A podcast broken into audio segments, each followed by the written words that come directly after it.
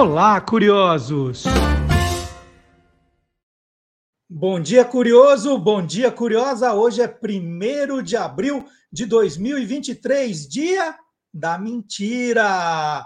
Dia da mentira, mentira! Está começando o Olá, curiosos, número 126. Tudo o que você sempre quis saber sobre qualquer coisa. E confira os destaques do Olá, curiosos de hoje. Vamos lá! O traço divertido de Pedro Vinícius, sucesso no Instagram com suas tiradas, seus desenhos, você vai conhecer. Eu eu estou curioso para conhecer o Pedro Vinícius também, né? Todos estamos. Então, o traço divertido de Pedro Vinícius daqui a pouco aqui no programa. E futebol, vamos falar de futebol? Seleção brasileira começa tudo outra vez, né? Agora rumo à Copa de 2026 começar de novo. Nós vamos falar sobre isso no nosso programa de hoje também. Bom, primeiro de abril, por que se comemora hoje o Dia da Mentira? Qual é a explicação? O professor Vard Marx vai contar. Quais as diferenças entre grilos e gafanhotos? Não é a mesma coisa, não. Grilo é uma coisa, gafanhoto é outra coisa. São parecidos. Quem vai explicar as diferenças é o biólogo Guilherme Domenichelli. E mais, hein? Uma pergunta. Você já parou para pensar? Vai ter comida para todo mundo em 2050? Nós seremos na Terra 10 bilhões de pessoas. Né? Vai ter comida para todo mundo? Vamos tentar responder essa pergunta também. E é tudo isso e muito mais. Tem muita coisa no programa de hoje. Homenagem a Juca Chaves, a Theo de Barros e tem muita coisa no programa de hoje. Então vamos começar. Vamos começar falando Primeiro de abril, dia da mentira, vamos começar com o dia da mentira. Quem vai explicar para a gente a origem da data é o professor Vard Marx.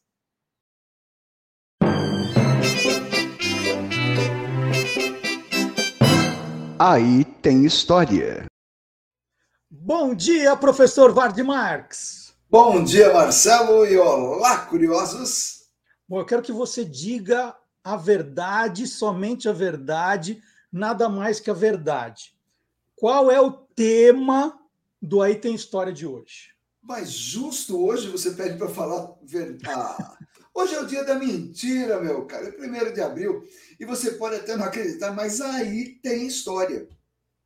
Muito bem. Então, por que, por que inventaram Sabia, o dia da mentira?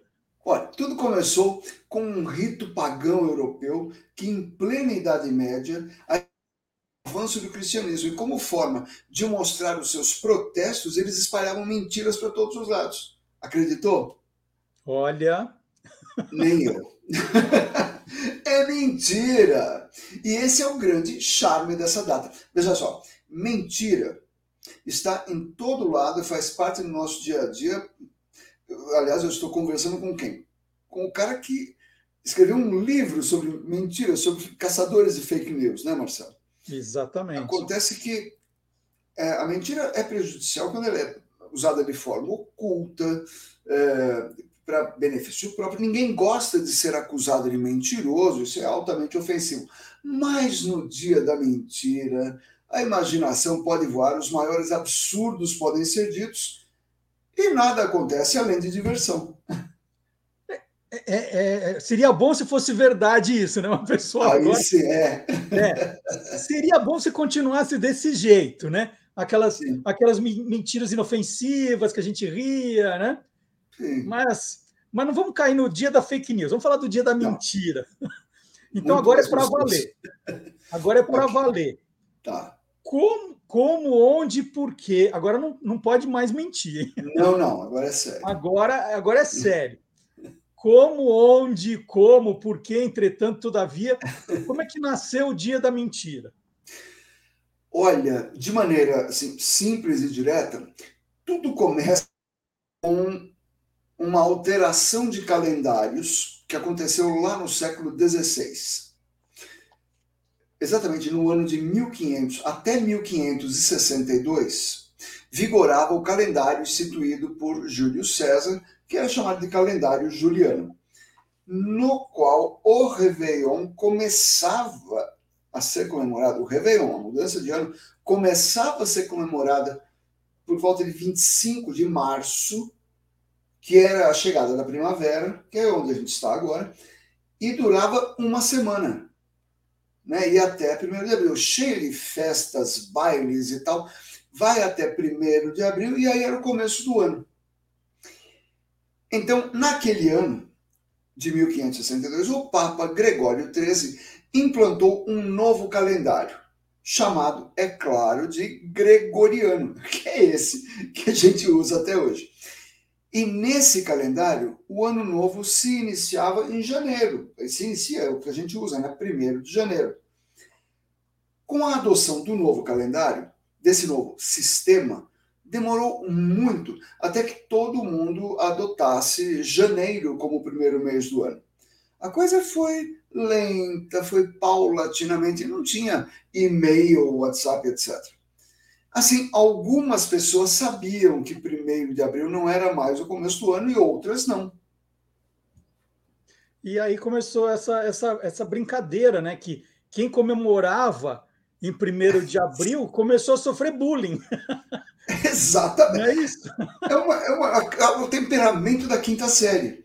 A partir daí, na, isso começou na França. É, começaram as brincadeiras com quem não sabia, ou até com aqueles que teimavam em não aceitar o novo calendário. Uhum. Então, porque tinha gente que ignorava e tinha gente que não queria saber do novo calendário. E, e, e esse pessoal era convidado para festas que não existiam, ganhavam presentes ridículos. A zoeira se espalhou por toda a França e daí, ao longo de dois séculos, foi se espalhando também para outros países até tomar o mundo todo. Então, e, e, nessa fase, vamos dizer que ainda a coisa era divertida, né? Essa, essas brincadeiras eram divertidas. Pegavam esses negacionistas do calendário, provocavam, né? Manda, é, e, você falou de presentes esdrúxulos, era isso. É, mandavam lá um peixe morto, tinha umas bobeiras, bem de quinta é. série mesmo ali estava ah, tudo divertido, né? Você falou, você falou de peixe morto, pois o apelido do primeiro de abril em, na França é poisson d'avril, que é o peixe de. Você manda um peixe morto, fedorento, para alguém, para sacanear. Então, muita gente começou a, a institucionalizar a brincadeira. Né?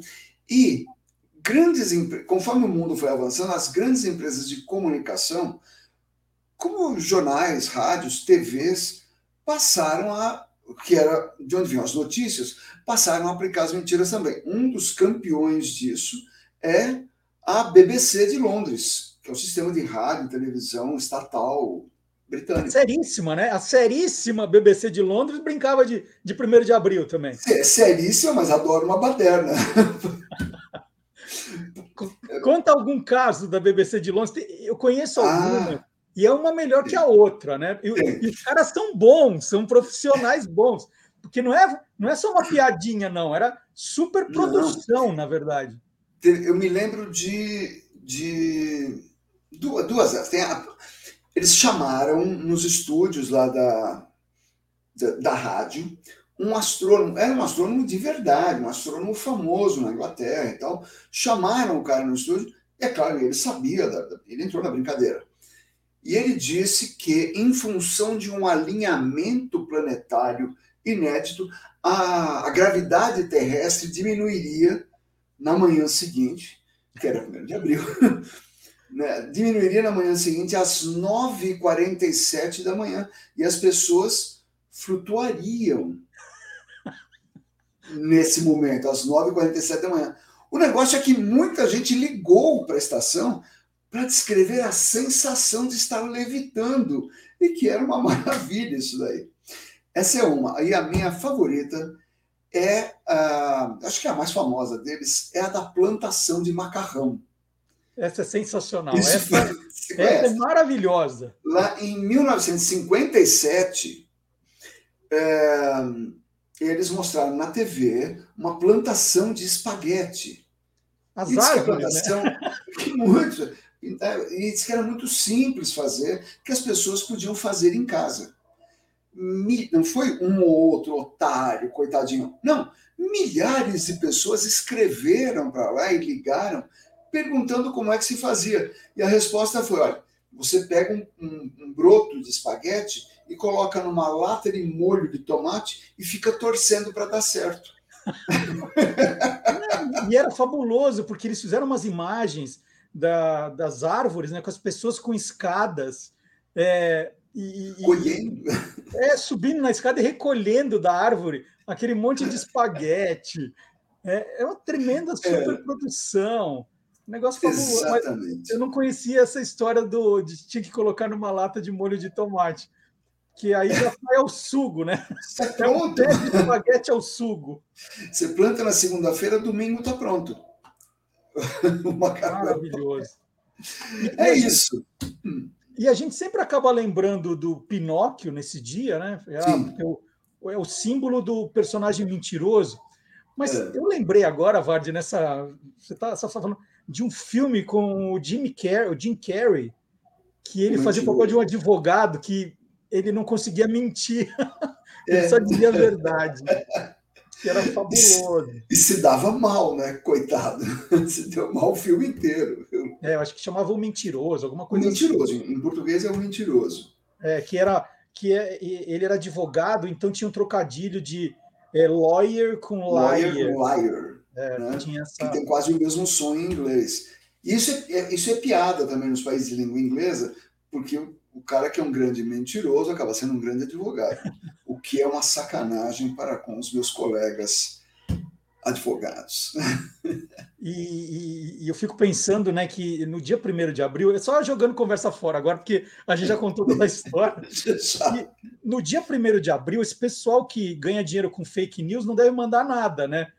Porque aí vão falar, não, que é o único dia que quem recebe vai, vai cair a ficha e fala: não, mas isso é absurdo, Hoje é mentira. De abril. Nos outros dias acredita. É. Nos e outros dias, olha coisa... só, vou ter que compartilhar. E, e, e, eles fazem, tem uh, a imprensa, na Inglaterra, isso é muito comum, na Inglaterra, Estados Unidos, França, Alemanha, isso é muito comum, e justamente cola, a mentira pega, porque são veículos sérios, que não brincam, que não são dados a gracinhas e tal. As notícias são sempre muito sérias. Mas, e os caras mas... dão a notícia, citam a fonte, chamam especialistas. Daí teve o famoso caso do boi mate, que a revista Veja caiu, porque pegou uma matéria de uma revista Oi. inglesa, uma revista uhum. científica, que Sim. falou lá que se a enzima do tomate, com o boi, a carne é com molho, e a Veja pegou, né, pegou a matéria usando como fonte a revista e aí se deu mal, né? Virou piada também, né? Engoliu a isca com anzol e tudo, né? Foi o peixe então, de abril. Então agora pode falar que é isso que a gente terminou a conversa, Ward. É isso. é isso, gente. A história do 1 de abril começou com mentirinha, mas depois o resto foi tudo verdade, com o professor Vard Marques toda semana aqui no Olá Curioso. Vard, vai se preparando, que a semana que vem é, é o programa de Páscoa, hein? Opa, eu já, eu já levantei meu material e eu vou te dizer que é um programa triplo. Ah, é? Aí tem história com tema triplo. Olha, não vejo a hora, então. então um grande abraço, até a semana que vem. E, e não fica contando mentira mais aí hoje, hein? Só Tchau. hoje, só hoje. Tchau, pessoal.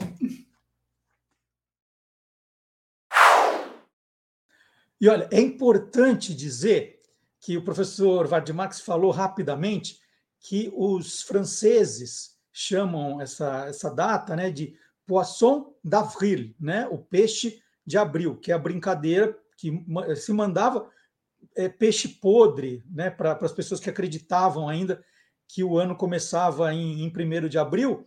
E, e, vocês devem ter visto rapidamente que uma das brincadeiras, as coisas meio de bullying nas escolas, é que as pessoas desenham peixinhos, é, pegam durex, né?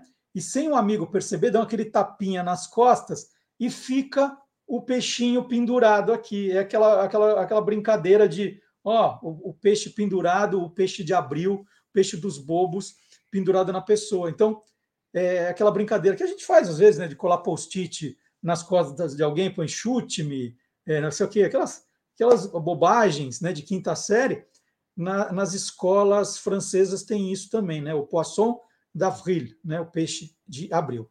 E, e o professor Vardimar contou a história da, da BBC, dos trotes da BBC, e tem muitas, muitos outros trotes. Ele contou dois, mas tem um melhor que o outro. E se você quiser ver mais, mais desses trotes, tem uma reportagem no site do Guia dos Curiosos, justamente com, com as, as melhores pegadinhas criadas pela BBC, a, a TV britânica, no dia 1 de abril. Então, quem quiser mais, o professor Vardimars contou duas maravilhosas, mas tem outras, né, dos pinguins voadores, e rebatizaram o nome de todos os, os planetas, e todos os nomes passaram a ser de personagens do Senhor dos Anéis. Tem uma melhor que a outra, está no site do Guia dos Curiosos, www.guiadoscuriosos.com.br. E, aliás, 1 de abril, tem muita coisa sobre o 1 de abril no, no site do Guia dos Curiosos. Se você entrar nessa reportagem mesmo da BBC, depois você procura as outras, né? Vai, vai, tem aí, leia mais, e tem um, um monte, tem um monte de coisas para você se divertir. Tem, tem a história do boi mate também, que a gente explica melhor. Bom, é isso. Mas a gente vai continuar falando de 1 de abril, do nosso jeito. O, o biólogo Guilherme Domenichelli, biólogo, professor, youtuber, né? ele criou o canal Animal TV, sucesso absoluto no YouTube. Um dia eu chego lá, Guilherme, um dia o Olá Curioso, o Guia dos Curiosos chega lá. Né? Os números do, do Guilherme são impressionantes e o Guilherme vai falar de 1 de abril também. Vamos conferir?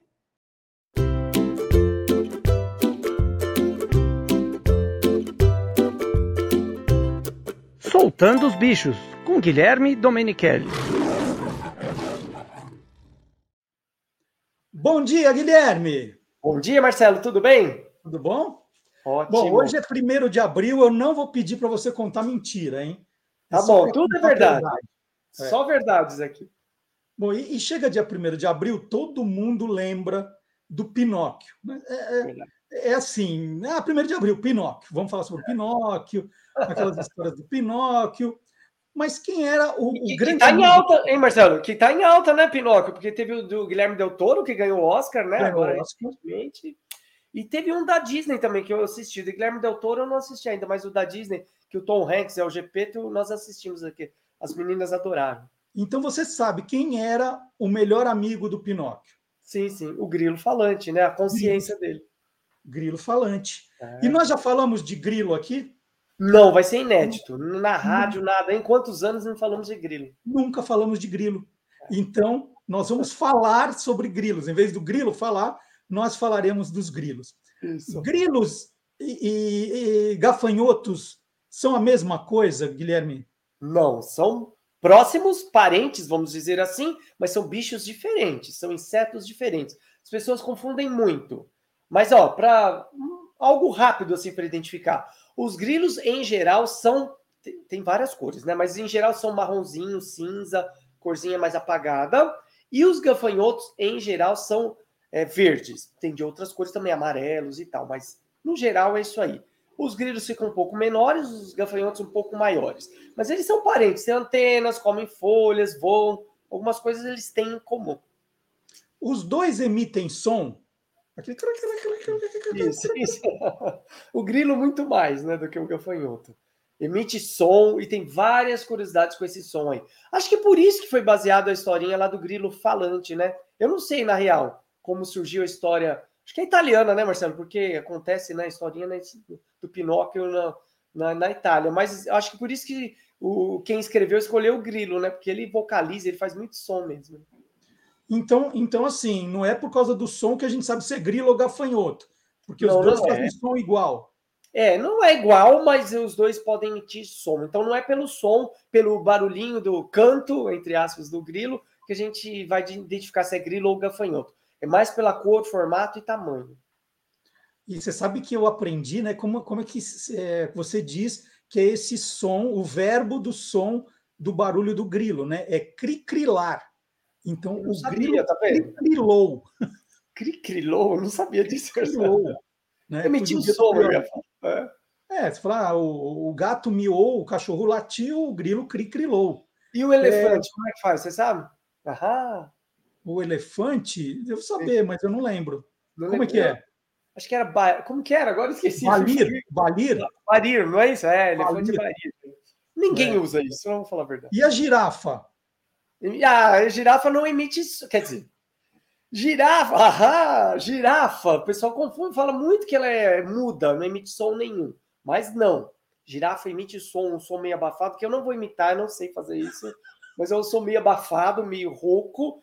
É bem raro, bem difícil. Eu vi uma vez, trabalhando 10 anos em zoológico perto, assim, com contato com girafas, eu vi uma vez só é, mas não é frequente. Eu não sei como chama o som da girafa, mas ela emite e não é frequente. Bom, vamos voltar para os grilos, que a gente vai dispersando.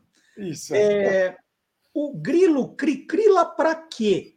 Ele, ele quer o ah. quê com esse barulhinho que ele faz? Muito bem. Ele faz isso para atrair a atenção da fêmea. Então, o macho ele faz esse som, ele produz o som, esse cricrilar, é, roçando as asas uma na outra, e faz esse barulhinho. Eu já vi o bichinho fazendo isso mesmo. E aí a fêmea, opa, ouve o som falando, tem alguém aqui para eu namorar. E por que que emite som? Porque é um bicho noturno. Se fosse por cores, como muitas aves fazem, o pavão e tudo mais, é, durante o dia seria mais fácil, né? Seria uma forma de chamar a atenção do sexo oposto. Durante a noite, tem que chamar a atenção de alguma forma, por cores, assim, não dá. Se fosse uma dança, como muitas aves fazem, assim, enfim, não dá. Então tem que ser vocalizando, cri-crilando para chamar a atenção da fêmea. Ela ouve e fala: opa, esse tem um som mais bonito. Aquele é um som mais fraquinho, não gostei não. Ih, aquele tá, não tá com nada. Opa, vou conversar com esse aqui. E aí que eles se encontram, na escuridão. A fêmea consegue diferenciar aquele monte de cri-cri-cri, quem é quem ali? Consegue, né? Na natureza tem uma coisa básica: fêmea, em geral, que escolhe o macho. É, ser humano não dá para comparar com nada, né? Mas a fêmea que vai escolher, falar, ah, esse eu gostei, esse não. E sempre que a gente olha, a fêmea geralmente é mais apagadinha, um pouco menor, não tem cores chamativas, não canta. Macho tem que se virar para chamar a atenção dela e ela escolher. Então vai falar: esse grilo tá bonitão, tá mais forte, sadio, eu quero esse aí para ser meu namorado. Olha só. É, eu, eu lembro, Guilherme, em 2008, quando eu fui cobrir os Jogos de Pequim na China, oh. isso eu vi que muitos chineses eles têm grilos como bichos de estimação. Verdade. Né? É, é, é você, viu isso de, você viu isso lá em Pequim, lá em Beijing? É. Que legal. E, eles e, Fala. Não, e é engraçado, né? Porque é, tem, é um bicho que faz exatamente o quê, né? Para você é. ter de bicho de estimação. Para quê? Então, vamos lá. É por causa do canto, né? É, em países do Oriente, principalmente na China, eles têm o grilo, quando ele canta, ele traz boa sorte. Então, eles criam esses bichinhos em gaiolas, como se fossem de pássaros, mas gaiolas pequenas, né? Para ter o grilo ali, com um pouquinho de água, de, de, de folhas que eles gostam, uma raçãozinha que ele gosta tal, para ele cantar durante a noite. Vai entender os gostos, né? Então, tem a gaiolinha na casa tal, para ouvir o canto do grilo e trazer boa sorte, né? Isso é, isso é muito antigo. Na China, há muitos séculos já se cria grilos para ter em casa numa gaiolinha. Agora, o que eu tenho lido também é que a indústria alimentícia é, tem feito o contrário, né? Tem feito farinha, alimento. Com, Sabe o que eu já comi? E eu provei já. De grilo essas comidas exóticas. Bom, você é o rei das comidas exóticas. Uma vez, quando você cobriu a, a Copa na África do Sul, você trouxe umas carninhas diferentes e me deu. Lembra disso ou não? Lembro. Era de antílope, né, Marcelo? Não lembro. Já industrializada, para ninguém falar que você saiu caçando por aí. Industrializada no pacotinho lá bonitinho. Eu lembro que eu provei essa carne seca, né, de, de antílope, acho que era. Sim. E, e grilo eu já provei também. Grilo é, desidratado, assim, seco. Não tem gosto de nada, fala a verdade. É um Sim. insetinho. Mas sabe que as pessoas têm que saber que é muito, a produção de, de carne no mundo requer muitos recursos, principalmente carne de boi. É, grandes pastagens, é, muita água, eles bebem bastante, a ração e tudo mais. Existe uma tendência da indústria alimentícia, não sei se nossa geração vai pegar isso, de ter insetos como alimento para ter nossa nutrição proteica, que é muito importante. Não sei se vai ser tão saboroso como uma picanha, né? Um filé de grilo aí, mas mas, mas tem muita gente é, fazendo essa, essa farinha de grilo, né? É, é, dando pro gado, né? É, enriquecendo o gado, é, alimentando o gado com isso. Nós, nós agora, né, eu acho que vai começar com isso não diretamente, mas indiretamente, a é. gente comendo insetos. Mas eu já provei grilo também. É, você já foi para o México? Lá eles comem os chapolins, né? Que é o nomezinho chapolim é, é, os grilos. Eu acho que é grilo, não é o gafanhoto. Eu, eu, mas acho que são grilos fritinhos. Você come como se fosse é, salgadinho, sabe aquelas bolinhas ah. de amendoim você come, cheetos, fandangos. Por isso que existe o chapolim colorado, é, né? Exatamente. O chapolim colorado vem daí, que é, que é aquelas anteninhas de grilo, né? Que, o, é. que tem ali. É isso, o chapolim é o, é o grilo. E é eles comem. Você pede uma cerveja, um, um drink, vai lá, é, comendo. E o que, você achou? Ah, Gostou? você falou, tem um gosto meio de pipoca tal, né? Você, você tem que fechar o olho para não lembrar é. o que está comendo. Mas você vai comendo. Bom, aqui no interior de São Paulo, a gente pode fazer uma conversa sobre essa um dia. Tem aquele sá que é a formiga com asas, que tira uma partezinha dela, a gente fala a bundinha dela, né? Faz salgado com cerveja. Já comeu? Já, eu já comi. Você já comeu? Não, ainda não. Eu acho que é do no... Vale do Paraíba, não é? No estado de São Paulo? Isso, não Taubaté, Taubaté, ali tem muito. Teve uma vez que nós comentamos no, no programa de rádio que eu ah. tinha vontade de comer. Aí alguém, eu vou me desculpar, mas eu não lembro o nome, mandou de Taubaté a farofa de Içá. Hum. E aí, então, é uma farofa que tem lá as bundinhas da. Das, das formigas. Saúva, né? Da saúva. É, não, acho que não é a salva, é uma formiga grande lá, mas eu, eu pesquiso sobre isso. E aí, Guilherme, outro dia, é, aqui no Parque da Água Branca, em São Paulo, teve um Sim. grande evento que eu adoro, que é Descobrindo São Paulo, um nome assim. Legal. E você tem lá shows é, e, e espaços de de comida de, do interior de São Paulo. Eu adoro aqui, aquilo. Que legal. E tinha lá uma, uma, uma barraquinha, né? Só com essa farofa de içá. Que e aí eu comprei também. Eu falei, ah. ah, eu vou. De tudo que tem aqui, pernil eu como sempre, linguiça de Bragança já comi, uhum. vou comer outra vez a, as, e custa caro esse negócio. Ah, é, é. Acho que a produção né, é, tem que coletar formiga, não tem produção disso, né? É caro mesmo. É, é o caviar brasileiro. Oh, que legal. E uma vez, agora eu não vou lembrar a cidade, talvez tenha sido ou Recife ou João Pessoa. Eu tá. fui numa confeitaria hum. e tinha o brigadeiro com a formiga em cima. Não, mas aí é porque a formiga veio atrás do doce lá, não é Não, não, aquela formigona. Não aquelas pequenininhas ali. Ah, e era caro também, um brigadeiro com formiga, obviamente, né? Você me conhece. É, lógico, né? Tudo que é curiosidade é com você, é sua cara mesmo, essas comidas então, exóticas. Então, grilo, grilo e gafanhoto tem no mundo inteiro? Não, no, no mundo inteiro não. A gente percebeu os. Bom, de cara, assim, em lugares muito gelados não tem os insetos, né? No, no, região hemisfério sul, lá embaixo, ou norte, aí não tem insetos, e certamente não tem esses bichos. Mas onde tem disponibilidade de comida e, e, e água, que eles são herbívoros, né? Na verdade, onívoros, né? Eles comem até alguma coisa de, de carne. Mas, assim, principalmente vegetais, aí vão ter esses bichos. E gafanhotos podem ter nuvens enormes, né? Que é a famosa nuvem de gafanhotos que chega comendo tudo. Que nós fizemos, tivemos um alerta aqui na América do Sul há uns dois anos atrás, acho. Chegou na Argentina, até o Rio Grande do Sul, e depois é, ia chegar no Brasil. Até eu fiz um vídeo falando isso, acalmando o pessoal, porque o Brasil tem uma diversidade enorme de aves, de, de anfíbios e tudo mais. Chegasse esses bichos aqui, ia, ia cair bastante essa nuvem. Foi o que aconteceu realmente. Mas, é, mas existe uma boa distribuição no mundo desses animais.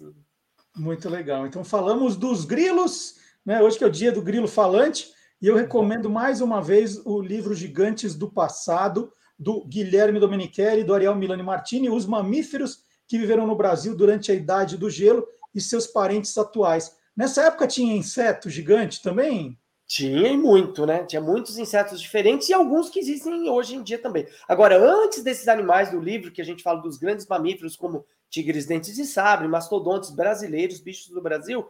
Antes, na época dos dinossauros, aí tinha insetos maiores, né? Libélula, grandona, outros bichos assim. barata desse tamanho. Né, Imagina né? voando na pessoa, aquela coisa. Você ia matar com a Havaiana, não dava certo, que a barata. Ela, ela ria e vinha para cima de você. Muito legal. Então, hoje, no dia da mentira, tudo que o Guilherme me contou foi verdade, como sempre. E a semana que vem ele está aqui de volta. Valeu, Guilherme. Um abraço. Valeu, abração. Até a próxima.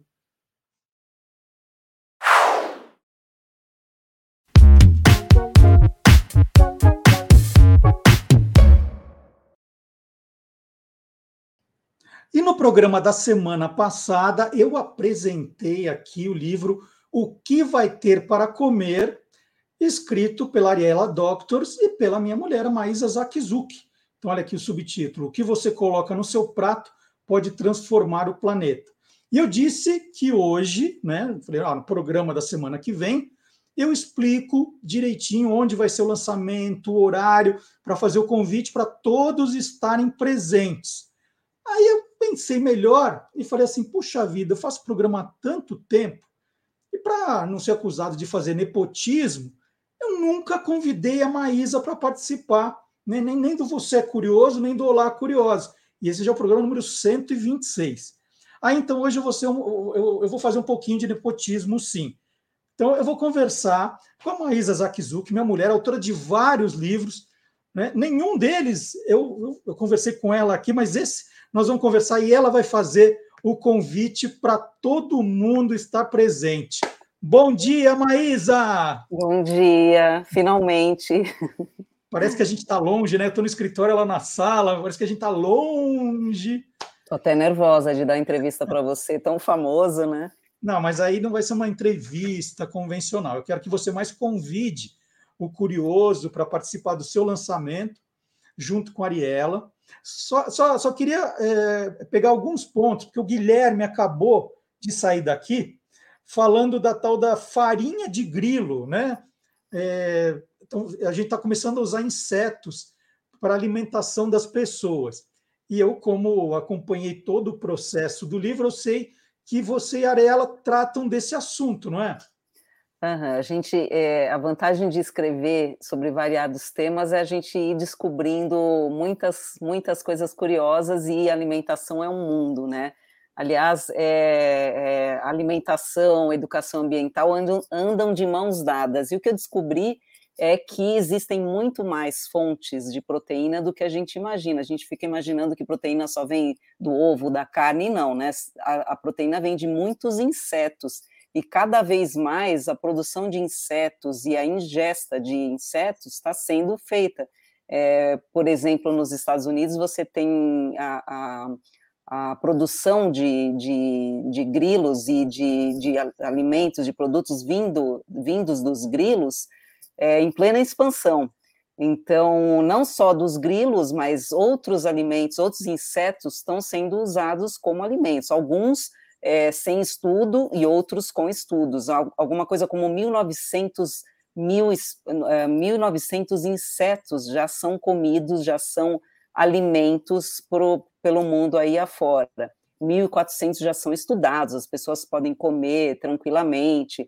É, por exemplo, você tem no México um, um, um aperitivo de grilo, é, que é comido, tem um nome, alguma coisa como chili chapoline, chapoline. chapoline, né, que você come, e como pipoca, como amendoinzinho que a gente come no aperitivo, né, e a produção da farinha de grilo, né? Ele tem lá um, um e é respeitado o ciclo de vida dele, né? Então depois quando ele está para morrer, ele vai para o forno e, de, e de, do forno se, se produz a farinha. Aí você pode fazer pão, você pode fazer uma coisa, inclusive no Brasil já se produz a farinha de grilo. Então esse é um dos exemplos das mil possibilidades de, de, de ter alternativas para o consumo de proteína.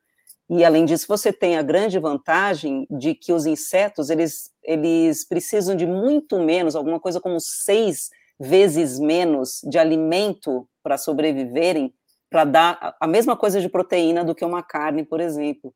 Então, isso é incrível para o ambiente, para o nosso corpo.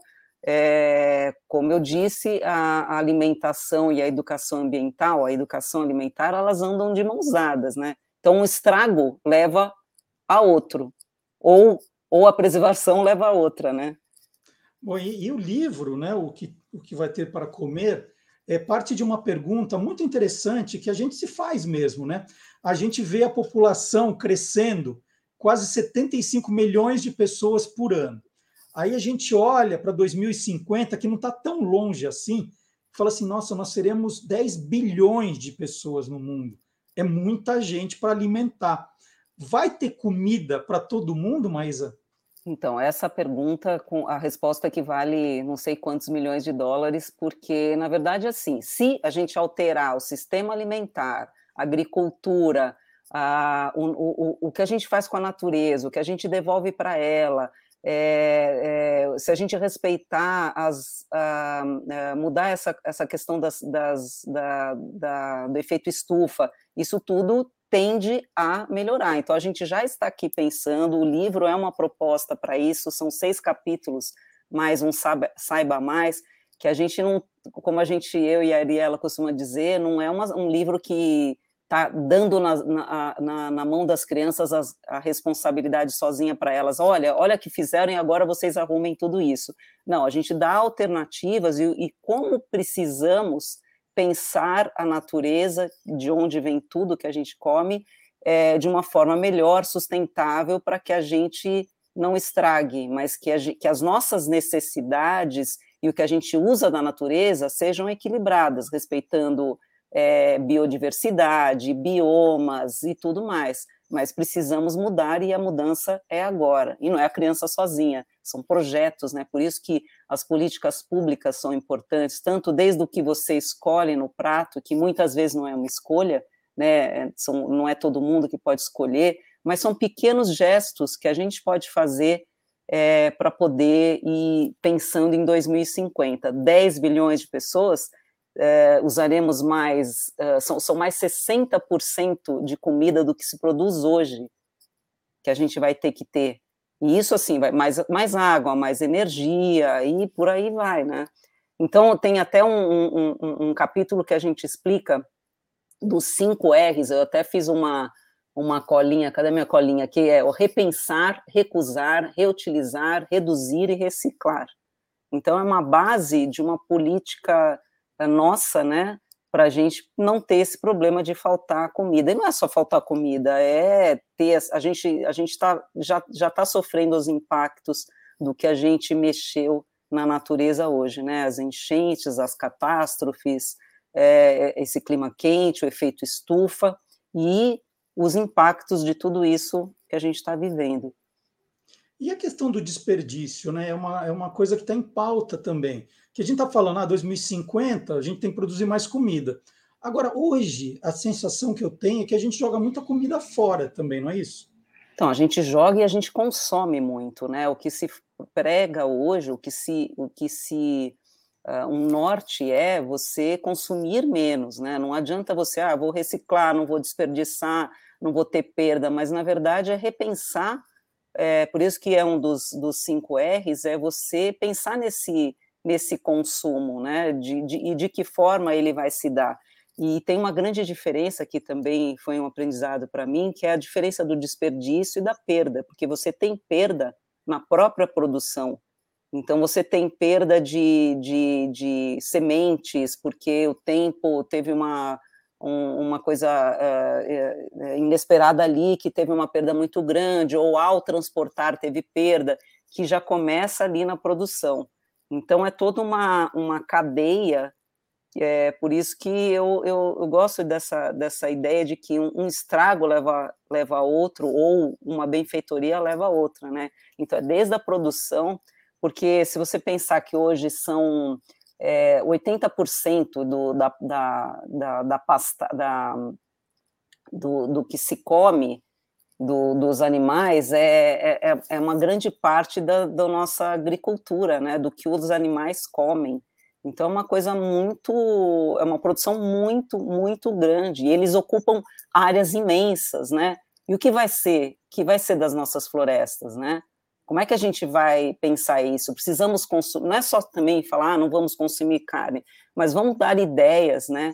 Vamos, vamos, vamos usar mais as 350 mil espécies de sementes que a gente tem, Que a nossa base hoje, se você pensar, Marcelo, o que, que você comeu, o que, que tinha no teu prato hoje? A base do quê? É, Olha e pensa. Trigo, sempre, né? Trigo Sim. e carne, né? Então, são cinco, uh, tirando a, a, a, a, fonte de animal, a gente tem cinco espécies mais consumidas no mundo inteiro, que é soja, batata, trigo, que mais? Cadê minha cola? são cinco. É, e, e, a gente usa, uh, de 350 mil espécies, a gente usa cinco, né? Cadê as punks, né? Que são aquelas plantas uh, alimentícias não convencionais que a gente deixou de usar, né? Como ora pronobis, peixinho da horta, uh, taioba. Por que a gente não está usando? Por que a gente deixou de usar? Né? Por que, que se deixou de plantar isso? Porque é mais fácil, você planta uma coisa só, né? Você cuida daquilo ali, e cadê a biodiversidade, né? A gente com um país tão grande e tão rico, a gente tem que repensar já, né? Mas eu e a Ariela, a gente quis fazer um livro é, que desse essas, uh, esses parâmetros positivos, não para adorar a pílula, mas porque existe alternativas, né? A agricultura familiar, a, as agroflorestas preservadas, então tem caminhos muito legais, ou um simples, uma simples escolha no seu prato mesmo, né? Muito bacana. E, e, o livro ensina até a ler rótulo, né? Que é, que é uma coisa que às vezes você está consumindo é, e, e, você pode estar tá consumindo o produto errado, né? Pode ser um suco, uma bolacha, é, e tem opções bacanas e vocês explicam aqui até como, como ler rótulo também, que no final das contas você vai consumir, mas você pode consumir o que vai te fazer melhor, né? E isso é uma coisa muito contagiante, essa coisa de você ler rótulo, você fica muito instigado depois aqui na nossa casa, né? A gente começou a ter essa vigilância, vamos dizer assim, de olhar os rótulos não quando chega, mas sim no mercado, né? Para procurar não, não, não usar nada que tenha mais de duas linhas, por exemplo, é uma dica muito boa, né? Porque se o alimento, que é assim, um, um pacote de pipoca tiver dois, duas, três linhas de, de, de rótulo, é porque tem alguma coisa errada, né? Para ter milho e só, né? É, então essa, essa, essas descobertas, a criança ela é muito, é, para ela é muito interessante poder olhar com isso. E às vezes você passa uma vida comendo alguma coisa. Um exemplo é, meu particular, eu comia atum achando que era atum, uma lata de atum, pelo menos não era tão cruel assim comer. E aí eu fui descobrir que tem aquele T de transgênico que é, nem todo agora não é obrigado a constar, né, infelizmente, mas é, é um, um, produto transgênico, quer dizer, não é tão legal assim. A gente sabe do, do problema de comer uh, alimentos transgênicos, né? Então a gente procura trazer, pelo menos na nossa casa, depois desse estudo todo, alimentos, né? E não produtos comestíveis, como eu gosto de dizer. Então você vai pegar uma um, alguma, um biscoito recheado, aquilo é um produto comestível, não necessariamente um alimento, né?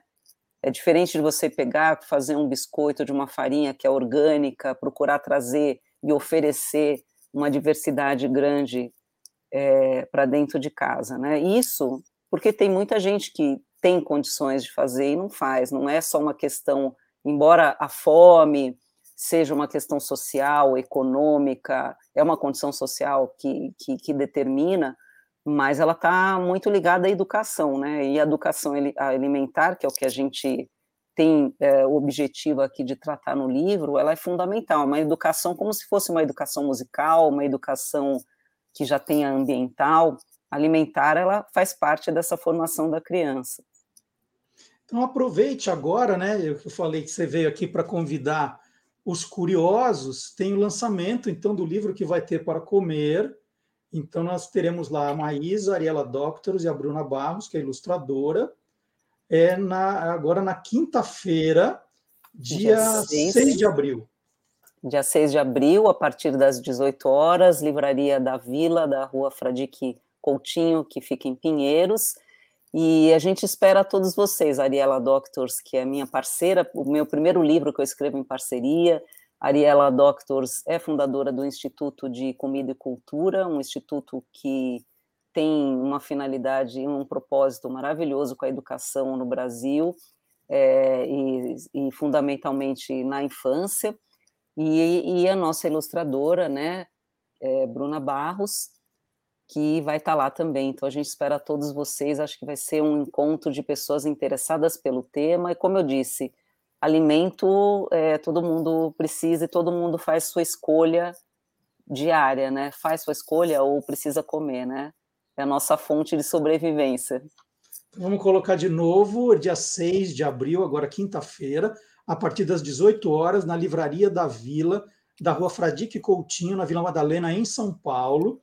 Então, a Maísa, a Ariela e a Bruna estarão lá. E aí você pode também levar uma professora que está falando sobre alimentação, a bibliotecária, a coordenadora de escola, pessoas que mexem com alimentação para conhecer as autoras, para conhecer o livro. E como eu disse aqui, né, por é, para não, ser, é, não fazer nepotismo durante o programa, eu nunca falei dos livros que a Maísa lançou, mas a Maísa tem vários livros, alguns best-sellers. Né? A Maísa começou com Noite Feliz, que é uma fábula de Natal, depois escreveu Meu Museu, que era ensinando as crianças a visitarem museus, especificamente o MASP de São Paulo.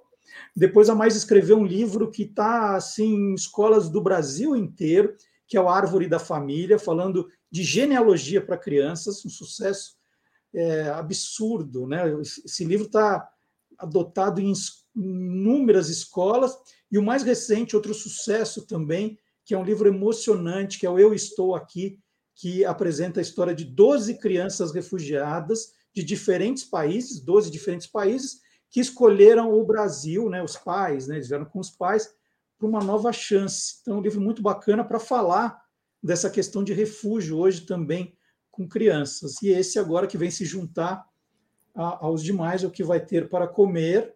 Aqui ao longo da entrevista já mostrei internamente, né? Está aqui. Um livro que tem o selo do PROAC.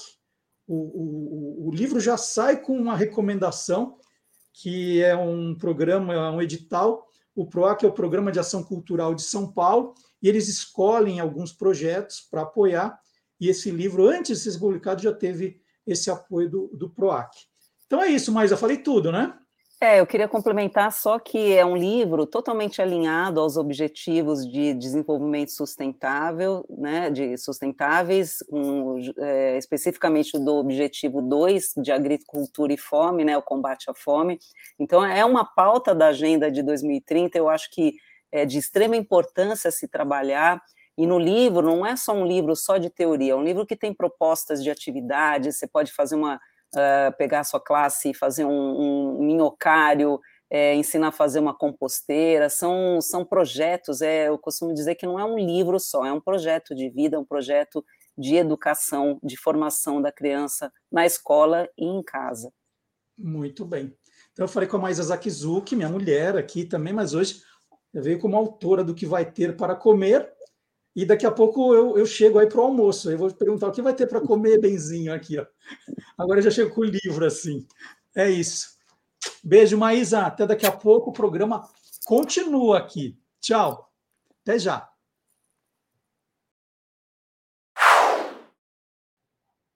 Meu Deus, falei aqui dos livros da Maísa e mentalmente estava fazendo a conta. Falei, tá faltando um, tá faltando um, estava com todos aqui, ó.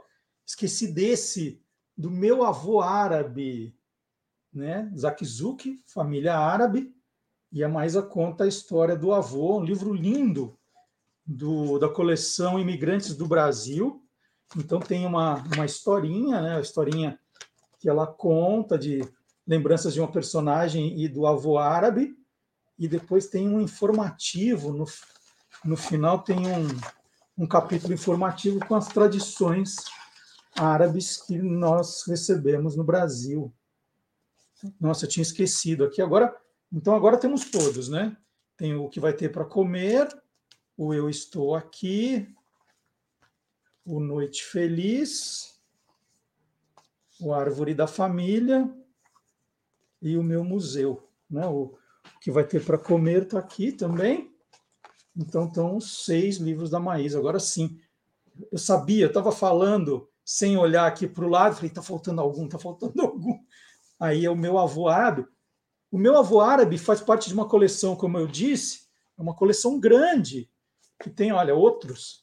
Tem o meu avô africano, o meu avô japonês. Eu não tenho todos aqui.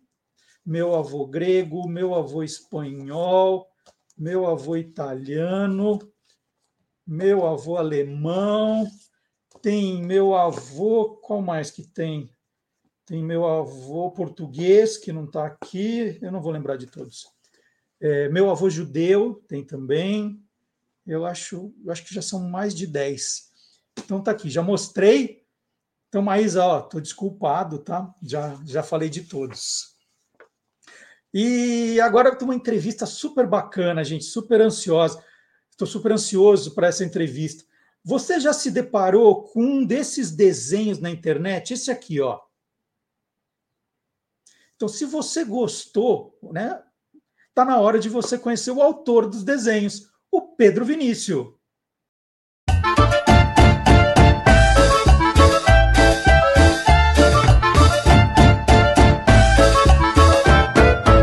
É Brasil que não acaba mais. E hoje o Olá Curiosos vai até Garanhuns, no agreste pernambucano, a 230 quilômetros de Recife. E eu vou conversar com o Pedro Vinícius Ferreira de Araújo, de 17 anos, sucesso no Instagram com desenhos e tiradas super engraçadas. Eu sou fã do trabalho do Pedro, queria conhecê-lo. A gente está até fazendo aqui a entrevista numa plataforma diferente, a gente está fazendo pelo Zoom, porque na nossa convencional a gente não estava conseguindo um contato. Agora sim, estamos conseguindo conversar. É, em dois anos, o Pedro soma quase meio milhão de seguidores, incluindo várias celebridades. E o trabalho do Pedro já foi parar em camisetas, em pôsteres, em capas de revista, né, fazendo o maior sucesso. Vamos conhecer um pouquinho do, do, do criador desse trabalho todo. Pedro, bom dia, tudo bem? Bom dia, tudo bem? Pedro, me diz uma coisa, né? A gente olhando o, o seu trabalho, né, vendo esse, esses traços meio infantis, a gente se pergunta: você sabe desenhar melhor que isso ou não? Esse desenho é o que você fala, não, é o que eu consigo de melhor. Me explica. É, eu consigo desenhar desenho bem melhor, só que eu preferi meio que não querer perfeição. Eu preferi voltar do começo, da onde geralmente toda criança começa, meio que a inspiração vem dos desenhos infantil. Mas que, que artistas que você olha e tem esse traço assim? É infantil, mas não é tão infantil, né? É, eu acho que um que lembra muito é Basquiat, é, lembrou bastante os cadernos. Lembra desenho do sketchbook? Eu geralmente eu uso meus desenhos do sketchbook e só jogo e meio que rascunho, só isso, assim. Quando é que você começou a desenhar, se interessar pelo, pelo desenho? Eu sempre tive interesse por desenho, principalmente pelo pintura. Sempre gostei bastante. Eu comecei a pintar é, olho sobre tela e depois deixei pelo caminho. Eu, sei lá, quatro anos de idade já estava desenhando, sempre, sempre tive contato com pincel, tinta, caneta, hidrocor, essas coisas todas. Mas você é autodidata ou você teve aula, fez curso de desenho? Eu fiz curso, entre aspas, eu mesmo meio que peguei meus livros de história da arte e li e tal, livros sobre pintura figuras, coisas eu mesmo que me reeduquei, assim, nesse campo da arte, assim, conceitual, Cildo Meirelles, é, sei lá, Adriana Varejão, Nelson Lerme, eu sempre gosto, Tunga também, tem bastante artista que eu gosto. E a gente olhando o seu trabalho, Pedro, a gente vê que você fala muito de saúde mental, é um tema recorrente no seu trabalho. E, e, e, você começou a fazer essa página justamente no meio da pandemia. É, como é que foi essa questão de saúde mental, né, de você ter começado a fazer o desenho? Conta qual era o seu estado de espírito nessa época do, do início. comecei meio que uma, um passatempo, assim, tipo uma terapia. Fazer a mesma atividade do colégio na parte da manhã e de tarde não tinha muito o que fazer assim. Vou colocar esses desenhos na fazer o Instagram tal, colocar aí os desenhos para meio que divertir o pessoal que me seguia, sei lá, 12 mil pessoas. Aí eu fui me divertindo, aí quando eu olhei eu não tava tão, com a mente tão abalada pelas notícias que estavam acontecendo no país, no mundo todo, as coisas todas. Aí quando eu olhei, tava meio que se vindo como uma terapia. Para mim, aí fez muito bem. É, esses desenhos, esse contato com o público, fez muito bem, principalmente na saúde mental. E Pedro, você, né? Eu falei aqui que hoje tem meio milhão de, de seguidores. É, e isso vai vindo aos poucos, assim. Em que momento, qual foi o desenho, o que, que aconteceu que, que, de repente, você olhou para o teu perfil e falou, opa, isso aqui deu certo agora. Em que momento aconteceu isso? Aconteceu na minha primeira entrevista que eu dei para um jornal, aí saiu uma matéria pequena assim, artista pernambucano de 15 anos, tal e tal, Pedro Vinícius. Aí a atriz, é, Mônica Ios viu, ela compartilhou. Aí eu acho que através dela, Fafá de Belém viu. Aí outra, é, aí outra atriz, André Horta, viu também. Aí compartilhou. Aí de repente tava 15 mil seguidores, 20 mil, 30 mil. Foi tipo um boom assim, de repente. Aí depois eu fiquei meio que sem entender. Eu tive que parar um pouco e processar o que estava acontecendo. Foi assim, de repente, foi muito impressionante. No outro dia já tava, sei lá, um monte de jornal já me ligando na hora do almoço. Eu sem entender nada, foi assim, muito, muito louco. E, e, aí, o que, que, mudou na sua vida exatamente, né? Porque hoje as redes sociais, elas te transformam em celebridade muito depressa. Aí você falou, você deu uma parada, falou, opa, o que está acontecendo? É, explica o que, que mudou na sua vida, então. Na minha vida mudou bastante, assim, o, o processo que eu desenhava, quando eu não desenhava, assim, não usava meus desenhos para internet minha vida mudou, o pessoal me conhece assim, de vez em quando, ah, você é o garoto que faz desenho tal. Às vezes eu tô na biblioteca, o pessoal me conhece, fala, ah, é você o cara que faz os desenhos. Isso é bastante legal.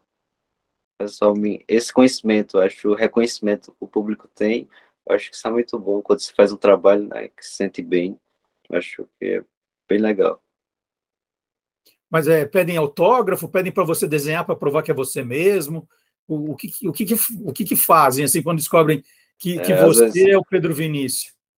Às vezes eles pedem, pegam um pedaço. Eu estava numa biblioteca esses dias, aí tinha lá uma menina e a dona da biblioteca me conhece. Ela ficou lá comentando sobre o meu trabalho e se leva a sério. Ela apresentou meu trabalho, eles pediram autógrafo, tiraram foto, ficaram surpresa.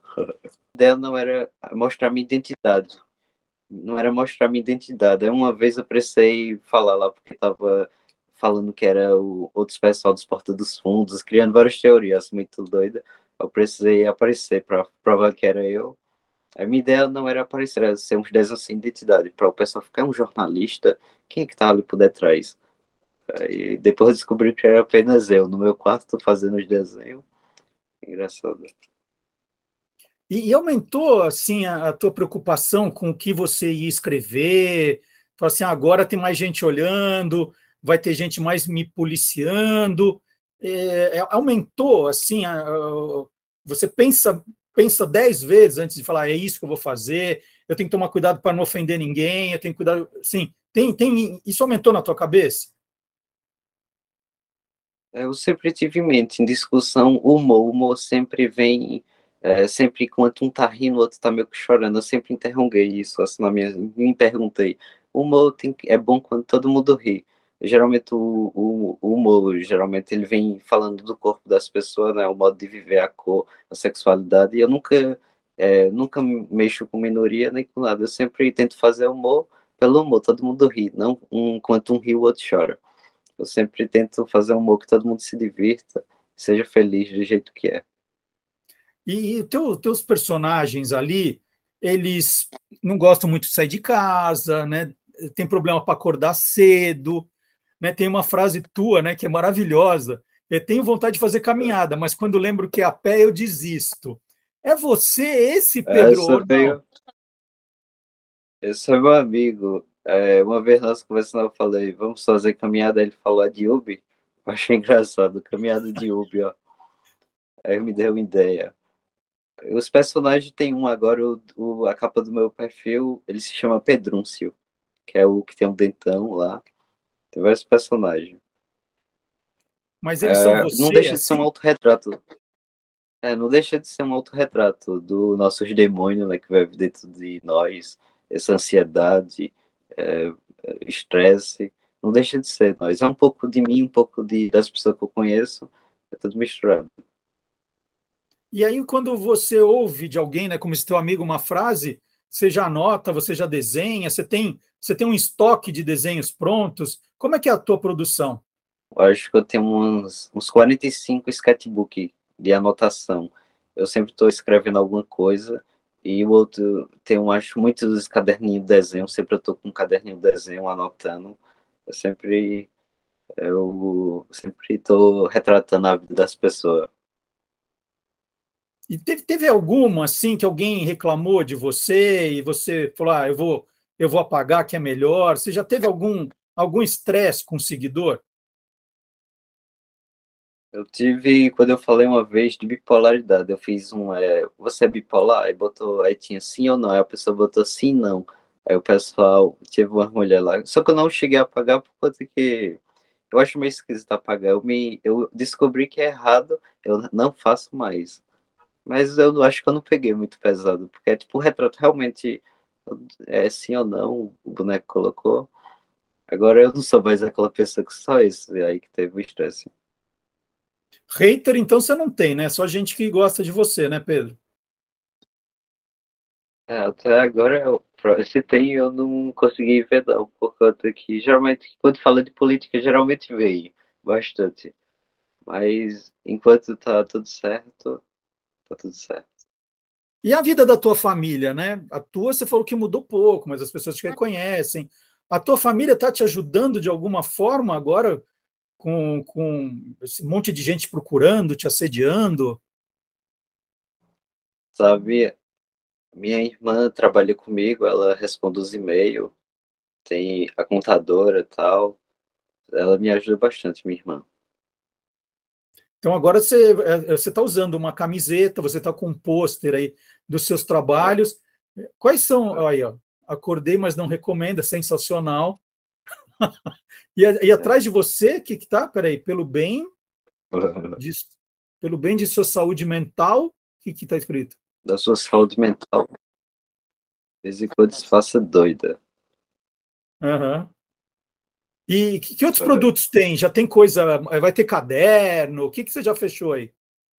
E aqui, ó, tem a revista que eu fiz, ó. A capa da revista. Tem aqui um desenho bem legal. Ó, essa ilustra... Ó, que legal. Muito meu bacana. trabalho. Então, capa de revista.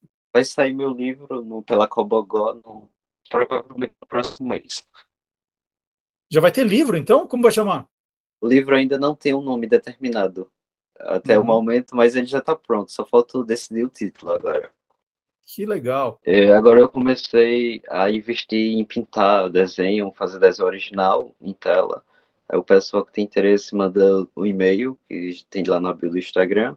Aí sempre eu estou vendendo. As- Esses dias eu vendi pro Zeca Camargo uma pintura.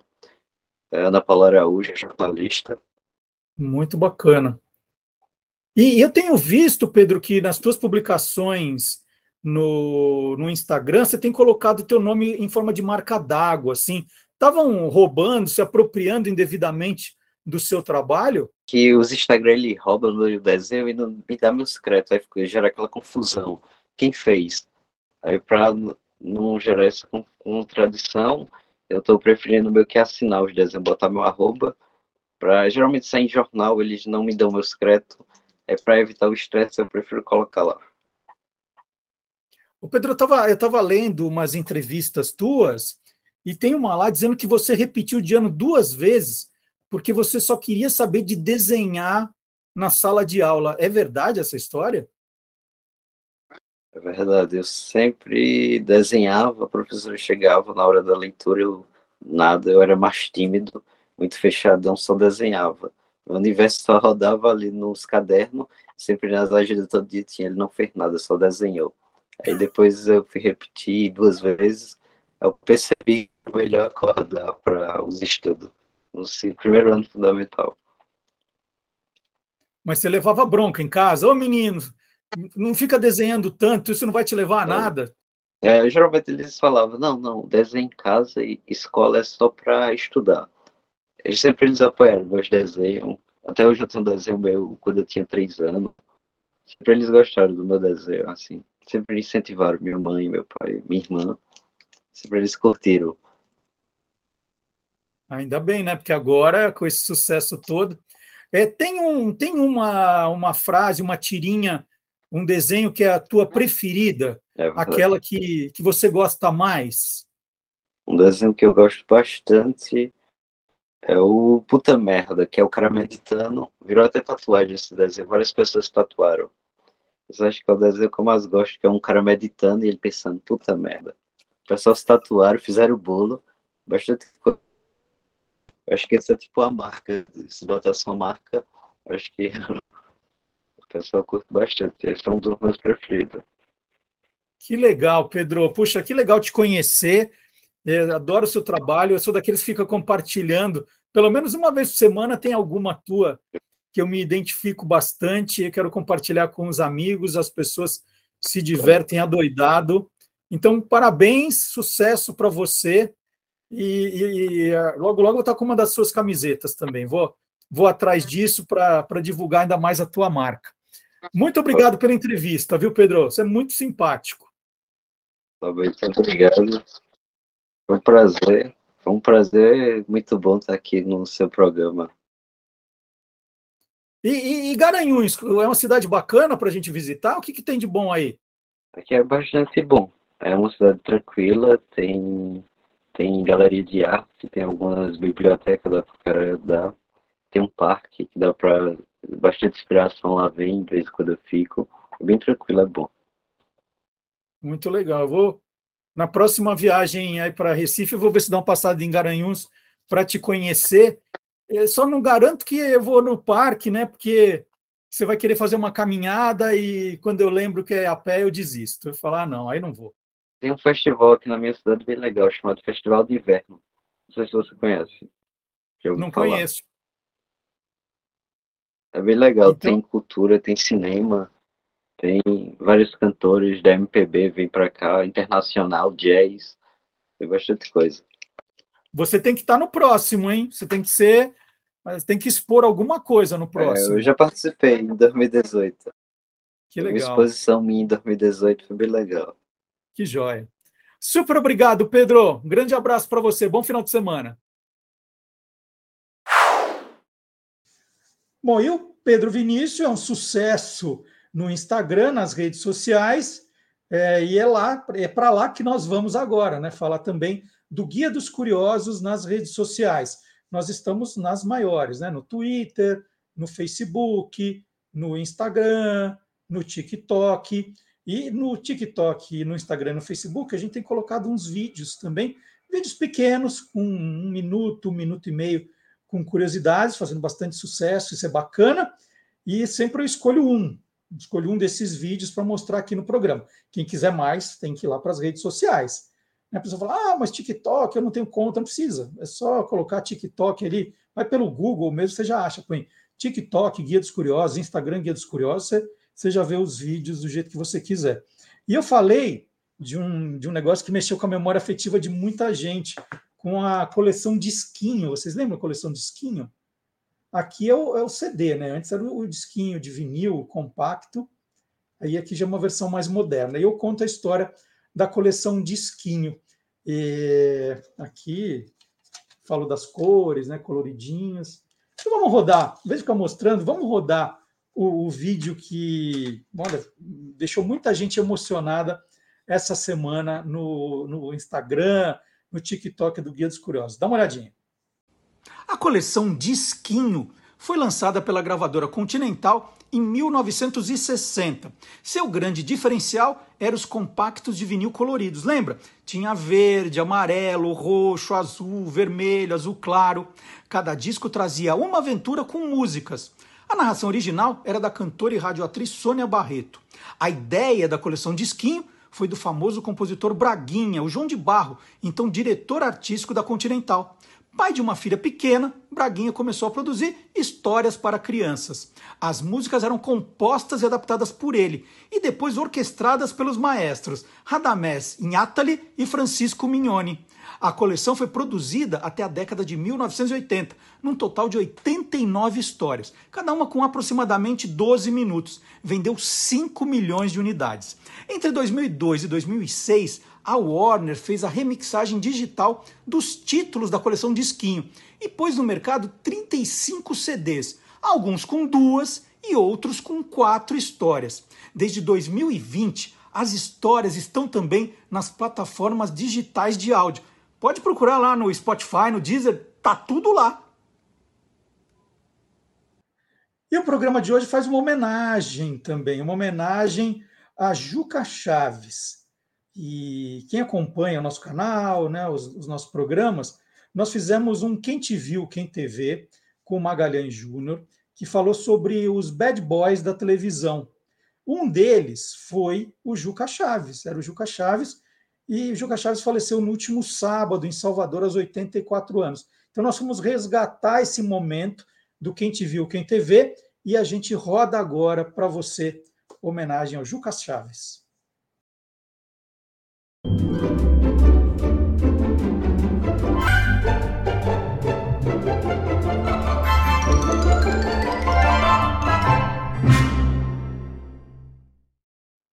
Bom, olha, só pela forma como ele quase sempre foi tratado, já dá para se ter uma ideia de como é que ele era.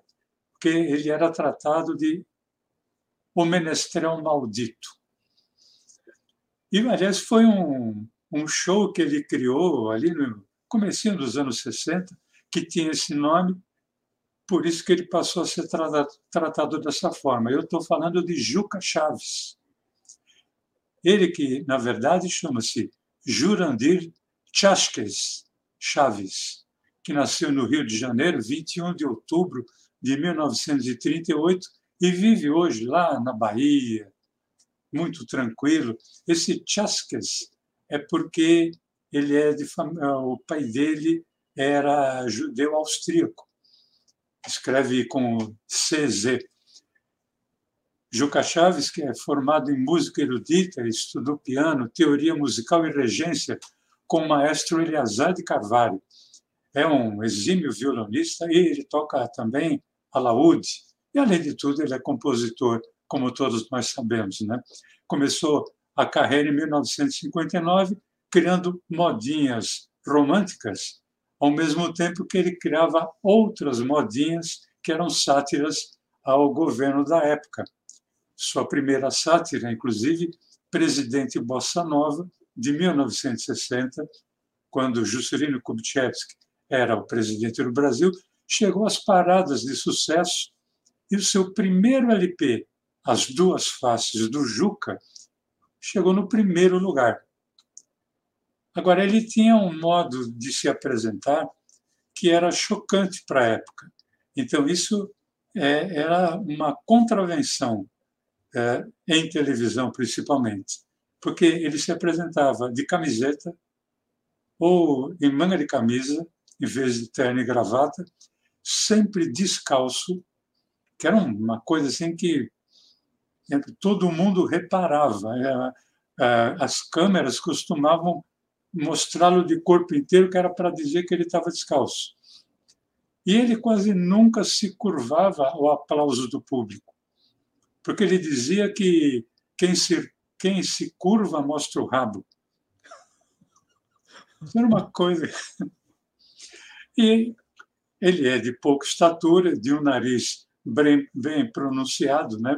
e isso sempre foi motivo para autoelogios, assumindo ali um personagem do qual ele chamava e sempre chamou, chama até hoje, de nasal sensual. Inclusive, tem eu pesquisando em revistas, eu achei uma. Numa entrevista, é, perguntaram para ele assim: se você fosse o Pelé, quem mais. É, o que você mais desejaria no mundo? Se você fosse o Pelé, ele respondeu: eu desejaria ser Juca Chaves. Olha só. Maga, é, além da sátira política, o, o Juca Chaves fazia também um pouco de, de, de, crítica à televisão, né? ao meio de comunicação televisão. Ele chegou a fazer isso em programas de TV? Ele teve programa de TV satirizando a televisão? Olha, ele fez muito programa de, de TV e ele teve programa de TV. Embora ele satirizasse, criticasse, parodiasse a televisão, e ele, inclusive, era usava às vezes uma, de uma forma arrogante, né?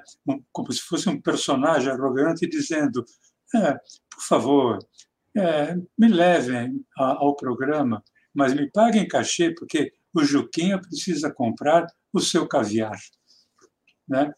E você tem uma ideia, Marcelo, em 1960, em menos de seis meses, ele teve programa próprio em três emissoras diferentes. Primeiro na TV Record, depois na TV Tupi e depois na TV Excelsior. Programa Juca Chaves. Agora, mesmo com as críticas, ele era uma figura muito interessante e muito inteligente para ser apresentado. E ele teve um, um, último programa solo que eu me lembro foi no SBT, Marcelo. Aconteceu em 1988, chamava-se Juca Chaves, o Menestrel do Brasil. Era um programete de 10 minutos, mas era tempo suficiente para ele satirizar a sociedade, a política e a própria televisão. Mas dá para dizer, Maga, que o Juca Chaves não poupava ninguém assim? Ele, ele atirava para tudo que é lado, pegava todo mundo. Olha, ele não, assim, tanto fazia se era programa de televisão, música, futebol, política. É, por exemplo, sátira musical, não era paródia, era sátira. Roberto Carlos, é, mil, começo dos anos 1970, é, compôs e gravou uma música chamada Jesus Cristo.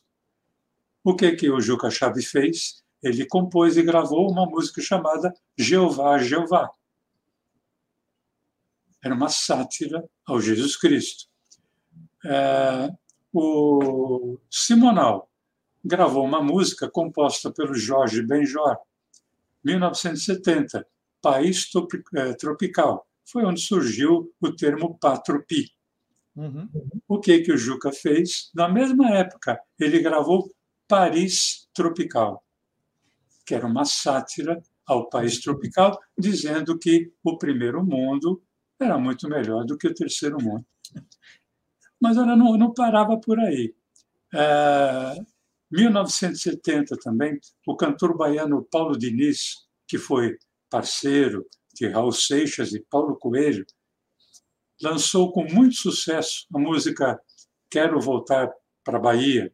Essa música tinha no refrão uh, cantado em inglês, que era I don't want to stay here. I want to go back to Bahia. Uhum. Na mesma época, uh, o meio televisivo foi sacudido por uma tentativa de suicídio depois de viver ali uma grande frustração no romance com o diretor Carlos Manga, a atriz e jornalista da TV Record, Cidinha Campos, cortou os pulsos, tentando se suicidar. O Juca Chaves não perdeu tempo, ele misturou tudo. Ele fez uma sátira à música do Paulo Diniz. Lembra? Era Eu Quero Voltar para a Bahia. Ele fez uma sátira que era Take Me Back to Piauí ele, o Paulo Diniz falava I want to go back to Bahia. Ele falava Take me back to Piauí. E na letra, ele satirizou a tentativa de suicídio da própria Cidinha Campos. É, a letra dizia assim, num determinado momento, era num, num dos versos. Chacrinha, ah, na minha terra tem chacrinha, que é louco como ninguém. Tem Juca, tem Teixeirinha, tem Dona Hebe também. Tem maçã, laranja e figo. Banana, quem não comeu? Manga não. Manga é um perigo. Quem provou quase morreu. Nossa. E o pior, Marcelo, é que ele cantou essa música praticamente em primeira mão na TV Record, que era a emissora em que trabalhava quem? Carlos Manga e Cidinha Campos.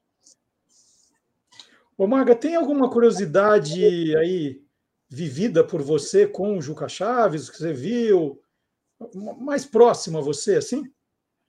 É, porque tem, porque quando o Juca foi fazer o programa Juca Chaves, o Menestrel do Brasil, eu, lógico, que procurei encontrá-lo, conversar com ele, porque eu sempre fui fã dele, assim como eu sou fã até hoje do Carlos Imperial. Né? Eu adoro os dois, eu adoro o Juca.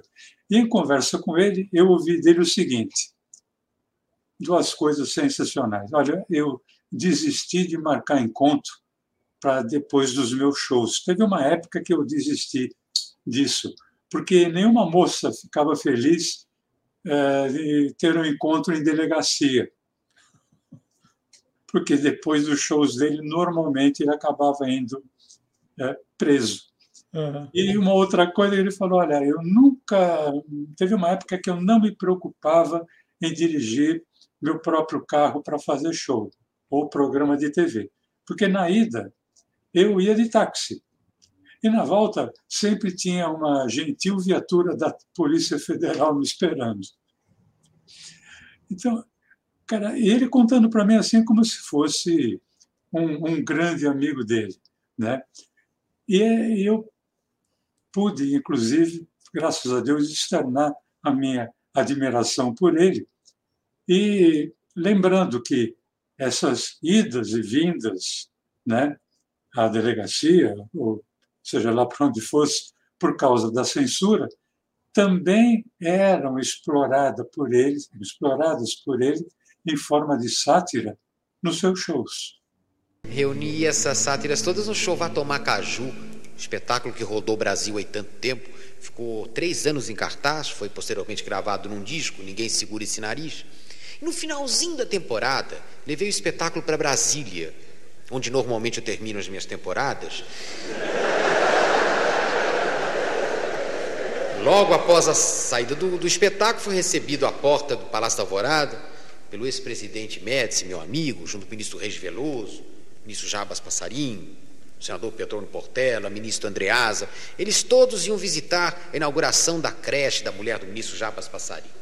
No portão da creche, tinha lá uns garotinhos todos de bandeirinha brasileira na mão, faixas, ninguém segura esse Brasil.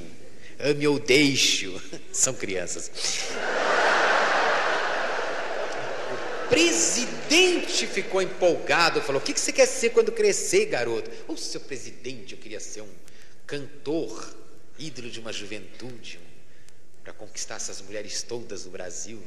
E você, garoto? Oh, seu presidente, eu queria ser um comentarista esportivo para dizer coisas inteligentes e sábias na televisão. E você, menino? Oh, presidente, eu, eu queria ser o presidente da República. Quer, né? Segurança. Olho nele.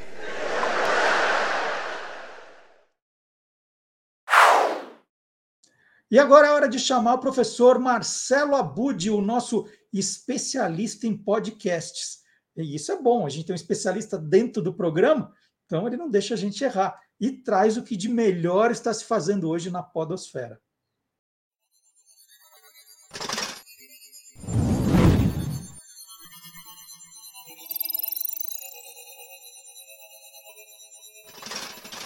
Hoje pode.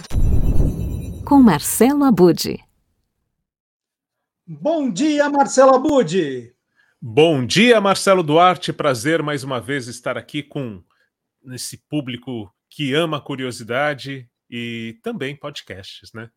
Então vamos lá. Eu queria dicas de podcasts.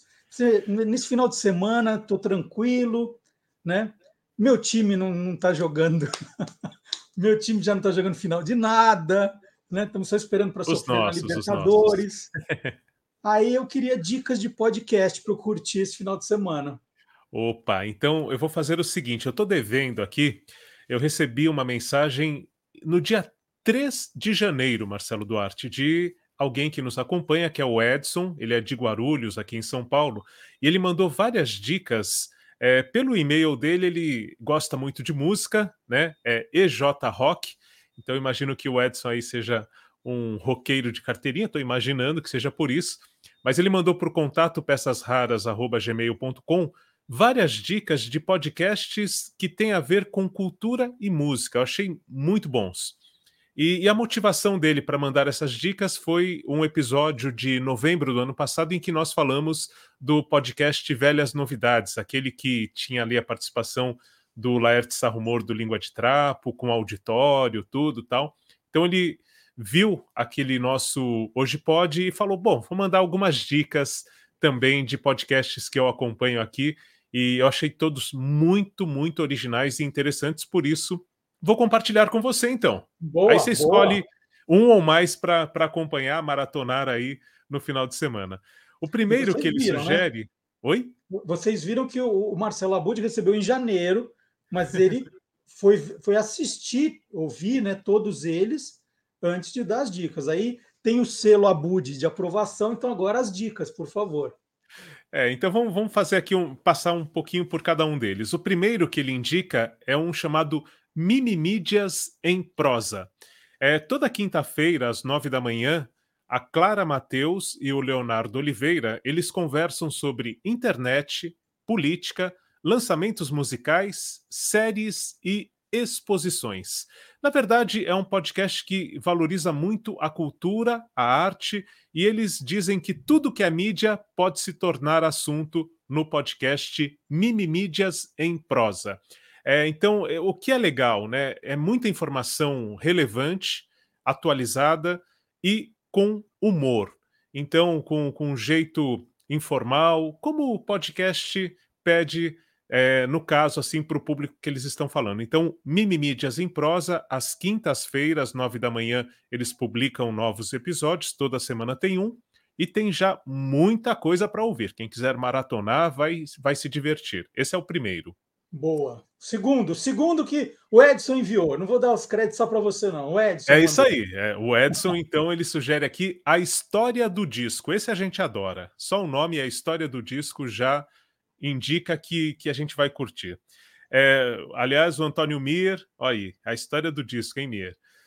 É, o, o, a história do disco ele não está sendo produzido neste momento. Ele tem episódios que foram produzidos desde setembro de 2020 até novembro de 2022. Então é muita coisa para ouvir. Quem curtir aí, né? A Bruna Paulin, é, que apresenta a história do disco, mas ela recebe muitos convidados de várias áreas. E a ideia é falar sobre tudo quanto é estilo de música e com a premissa de que todo disco tem uma história, ou mais de uma história.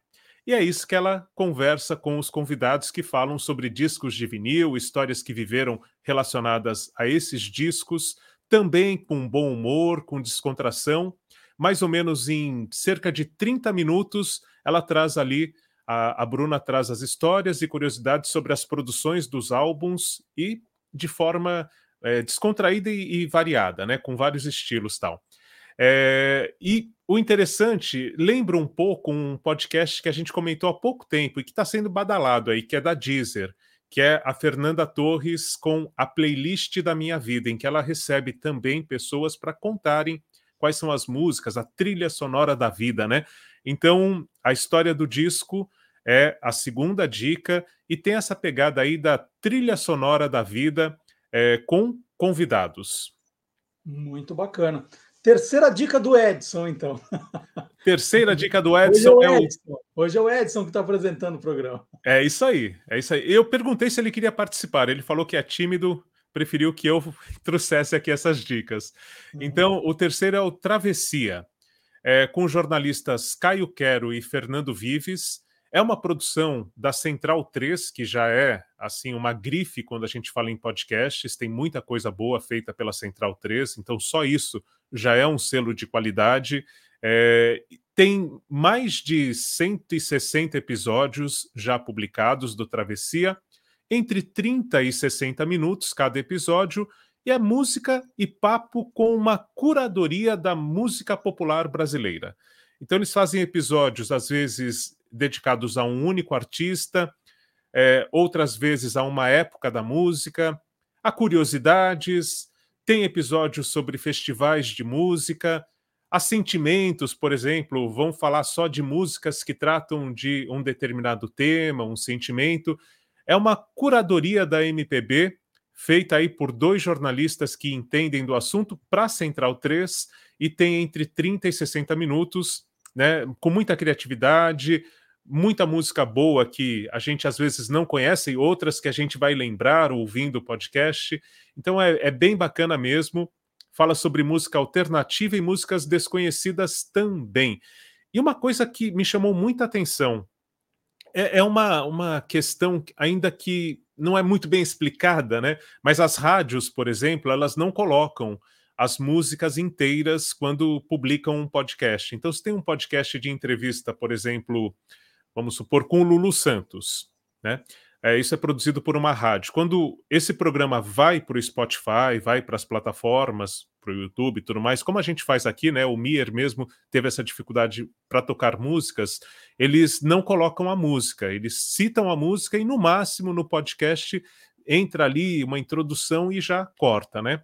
E no caso do Travessia, as músicas são tocadas na íntegra no Spotify tem uma versão exclusiva para o Spotify. Não sei como é que funciona é, esse acordo entre o Spotify e o podcast da Central 3, mas no Spotify toca a música e quando está tocando a música, você está ouvindo o podcast, entra ali o nome da música e entra um, um recorte, né? Como se fosse uma. Uh, se a gente tivesse aqui na, na, nossa transmissão, a identificação da música.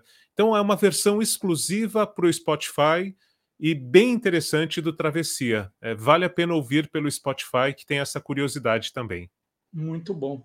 E a nossa última dica, então, de hoje, para os corintianos, são paulinos e santistas curtirem no final de semana um podcast, já que futebol não vai ter.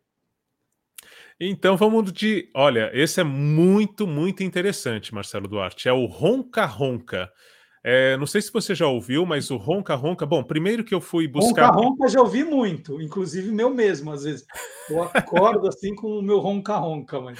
Então, Ronca Ronca é uma música que é de 1984, do Lulu Santos, com participação da Rita Lee, é, do LP, acho que é Tudo Azul, em 84. Eu adorava Lulu Santos, eu ouvi muito esse LP, mas o interessante é que dá título a um programa né, que é muito tradicional, muito conhecido no Rio de Janeiro. A gente já falou na, nas edições passadas aí de como o rádio começou a usar o podcast. Aqui a gente traz um programa que começou no rádio, fez história no rádio e virou podcast. A gente conhece essa história, né, Marcelo Duarte? Sim, sim, bem. é muito parecida essa história aqui. Então, o Ronca Ronca ele é, assina como o programa que orienta desorientando. Olha só. Existe desde os anos 80, Marcelo Duarte. Quem é do Rio de Janeiro com certeza sabe de quem eu vou falar agora. Ele é a, produzido e apresentado pelo Maurício Valadares. Maurício Valadares, fotógrafo conhecidíssimo na área da música, tanto MPB quanto rock, rock internacional. Eu conheci o Maurício Valadares há alguns dias. Olha só, ele estava no lançamento do livro do João Baroni, no Rio de Janeiro. Conheci o Maurício. Exato. Esse é um, um dos trabalhos mais conhecidos do Maurício Valadares como fotógrafo dos Paralamas, né? Ele ficou acompanhando turnês dos Paralamas, tudo.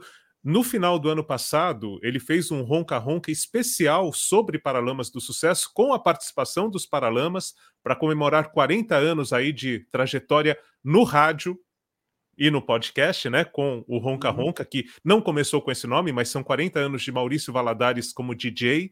E aí o Paralamas participou desse programa com versões exclusivas que só o Maurício Valadares tinha ali para tocar, hein?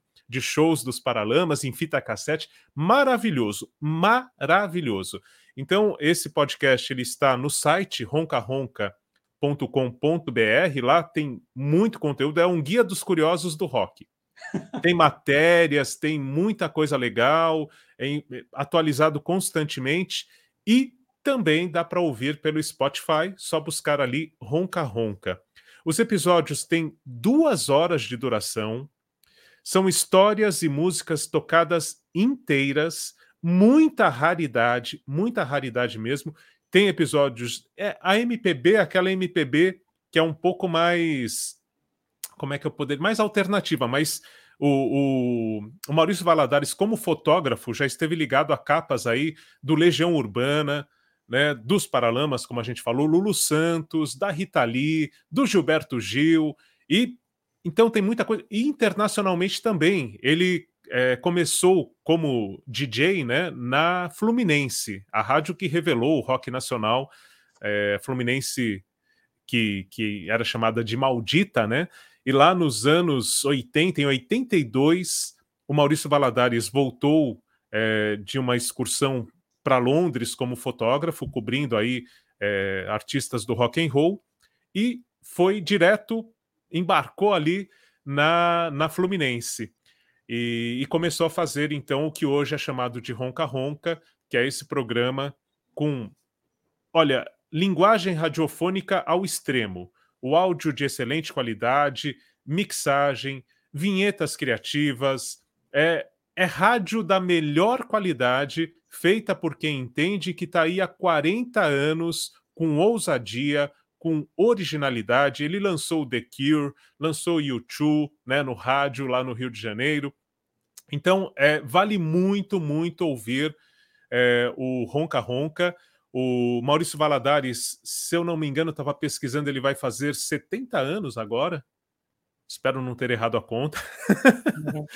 mas, mas passou pela Rádio Globo FM no Rio, Rádio Cidade, onde nasceu esse nome Ronca Ronca, nasceu quando ele foi para a Rádio Cidade. Ele começou como Rádio Radio Alive, ou Rock Alive, na verdade, lá na, na Fluminense e depois na Rádio Cidade ganhou esse nome Ronca Ronca e passou também pela Oi FM até chegar à internet e tem, olha, são 500 e tantos programas, então esse dá para ouvir sem parar, duas horas de duração cada programa. Para quem não, não começou ainda a ouvir, vai a vida inteira. Né? Então, e, aí, e é aí não, dá pra, não, dá, não dá para fazer tudo nesse final de semana, eu vou ter que tirar férias, né? Isso, é muito bacana mesmo, vale, vale conferir. Então, Ronca Ronca é a dica mais relevante que a gente traz aqui dessas é, compartilhadas conosco. E posso dar uma última dica? Vamos lá. Então, assim, eu produzo para o Instituto Claro, né, os áudios, e, e tem uma série que eu venho produzindo que é com grandes nomes da MPB contando as histórias das músicas. Né? É uma coisa que, inclusive, você já chegou a falar, né, Marcelo Duarte, que queria fazer um podcast assim, a gente já conversou sobre isso uma época. Eu fiz lá em 2006, 2007, um podcast para um jornal independente, de música independente, e eu chamava de Retrato Cantado, que era justamente contar as histórias. E você trouxe isso também no Olá Curiosos quando veio para a internet. Né, entrevistando as pessoas para saber como aquelas músicas foram feitas e tudo mais. No caso do Instituto Claro, tem um recorte de cidadania. Então, tem áudios falando sobre Milton Nascimento, Elis Regina, é, Belchior, Gonzaguinha, tem muita coisa legal ali. E eu junto isso numa playlist chamada MPB em Pauta no Spotify. Então, criei uma playlist MPB em Pauta com esses áudios e um que acabou de entrar no ar, comemorando os 65 anos do Cazuza, agora no dia 4 de abril né, 65 anos do Cazuza, então eu entrevistei o Maurício Luiz Grangeia, que escreveu um livro sobre Cazuza e Renato Russo relacionado à redemocratização. Muito bacana. É, eu não sabia, por exemplo, que o Cazuza chamava é, as músicas Brasil, Ideologia e O Tempo Não Para como trilogia da esperança na obra dele. Então tem um pouco dessas histórias no MPB em pauta, uma playlist com podcasts que eu produzo sobre música já há bastante tempo também.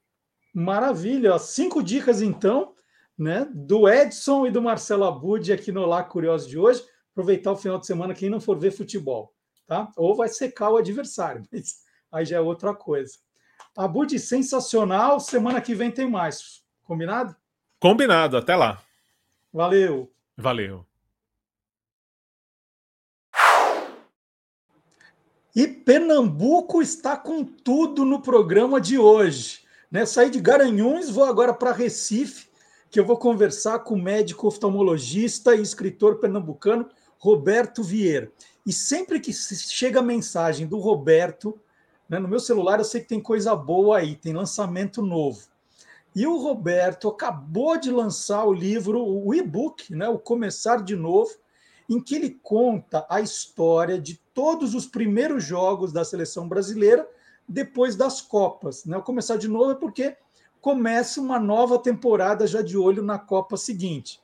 E esse começar de novo tem algumas histórias felizes, outras um pouco tristes, né?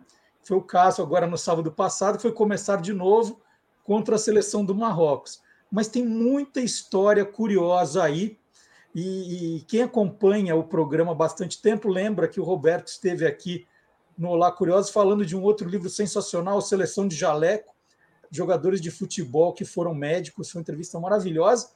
Então é sempre o Roberto é sempre bem-vindo aqui no programa. Roberto, bom dia. Bom dia, Marcelo. Muito obrigado pelo convite. É, bom dia a todos os, os internautas, os amantes de futebol e da história. É uma honra imensa estar aqui novamente com você. Sou seu fã. Então, vamos, então vamos começar de novo, né? Vamos começar de novo, porque tem histórias muito legais, né?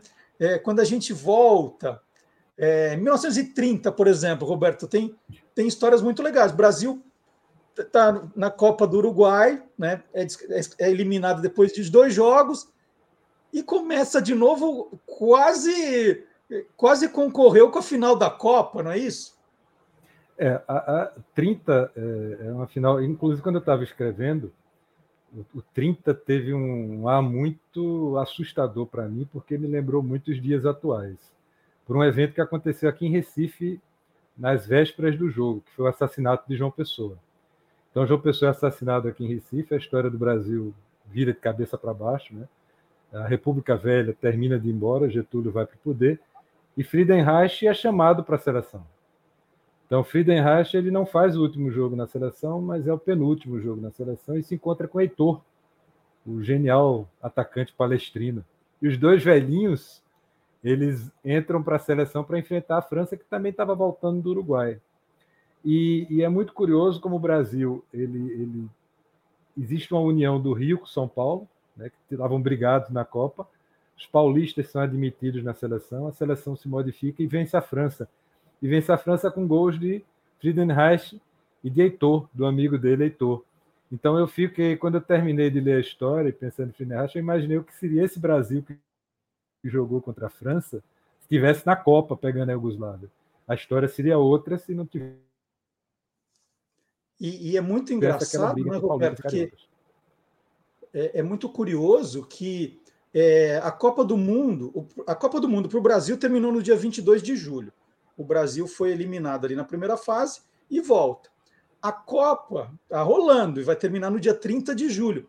E esse jogo que você falou foi no, já no dia 1 de agosto. 1 de agosto. 1 de é. agosto.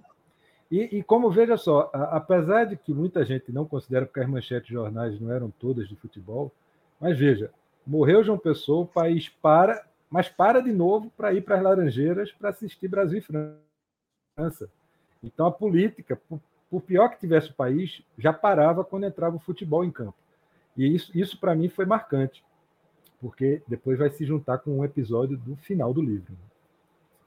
E, e aí tem uma. Tem, tem, esse jogo é cercado de muita coisa é, engraçada, porque a seleção brasileira não jogou com o uniforme da seleção brasileira, né? É, a França não considera esse jogo é, oficial.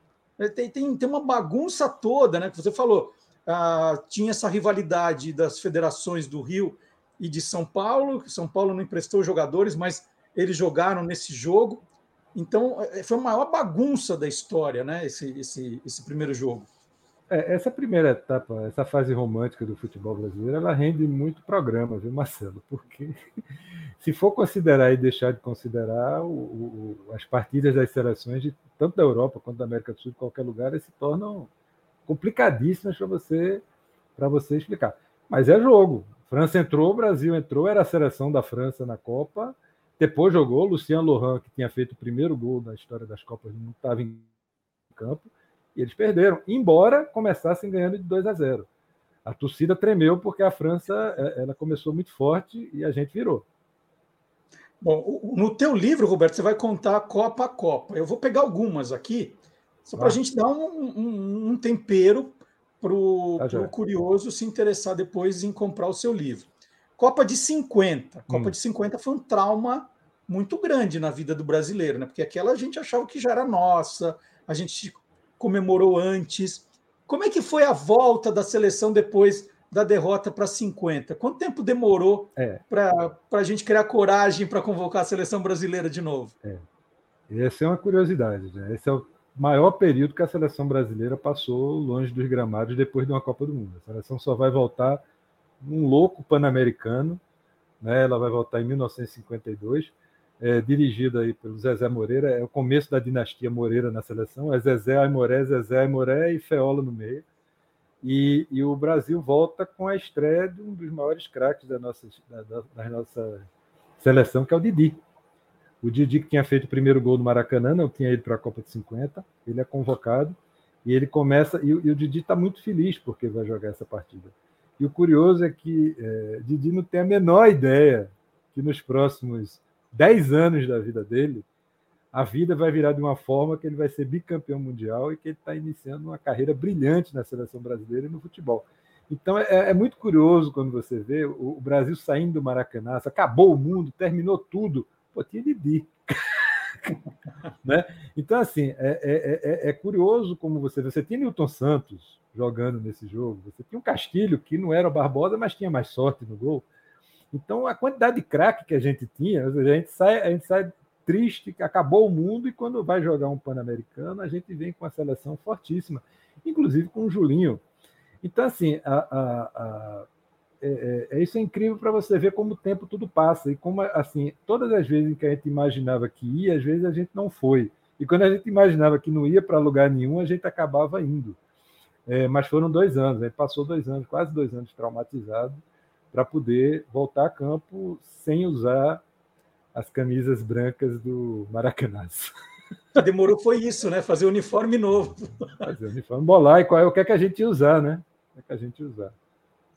Mas, é, mas é, uma, é uma partida emblemática, é uma partida emblemática e por esse fator que você, você tocou no ponto exato, a demora que se teve para chegar nesse jogo.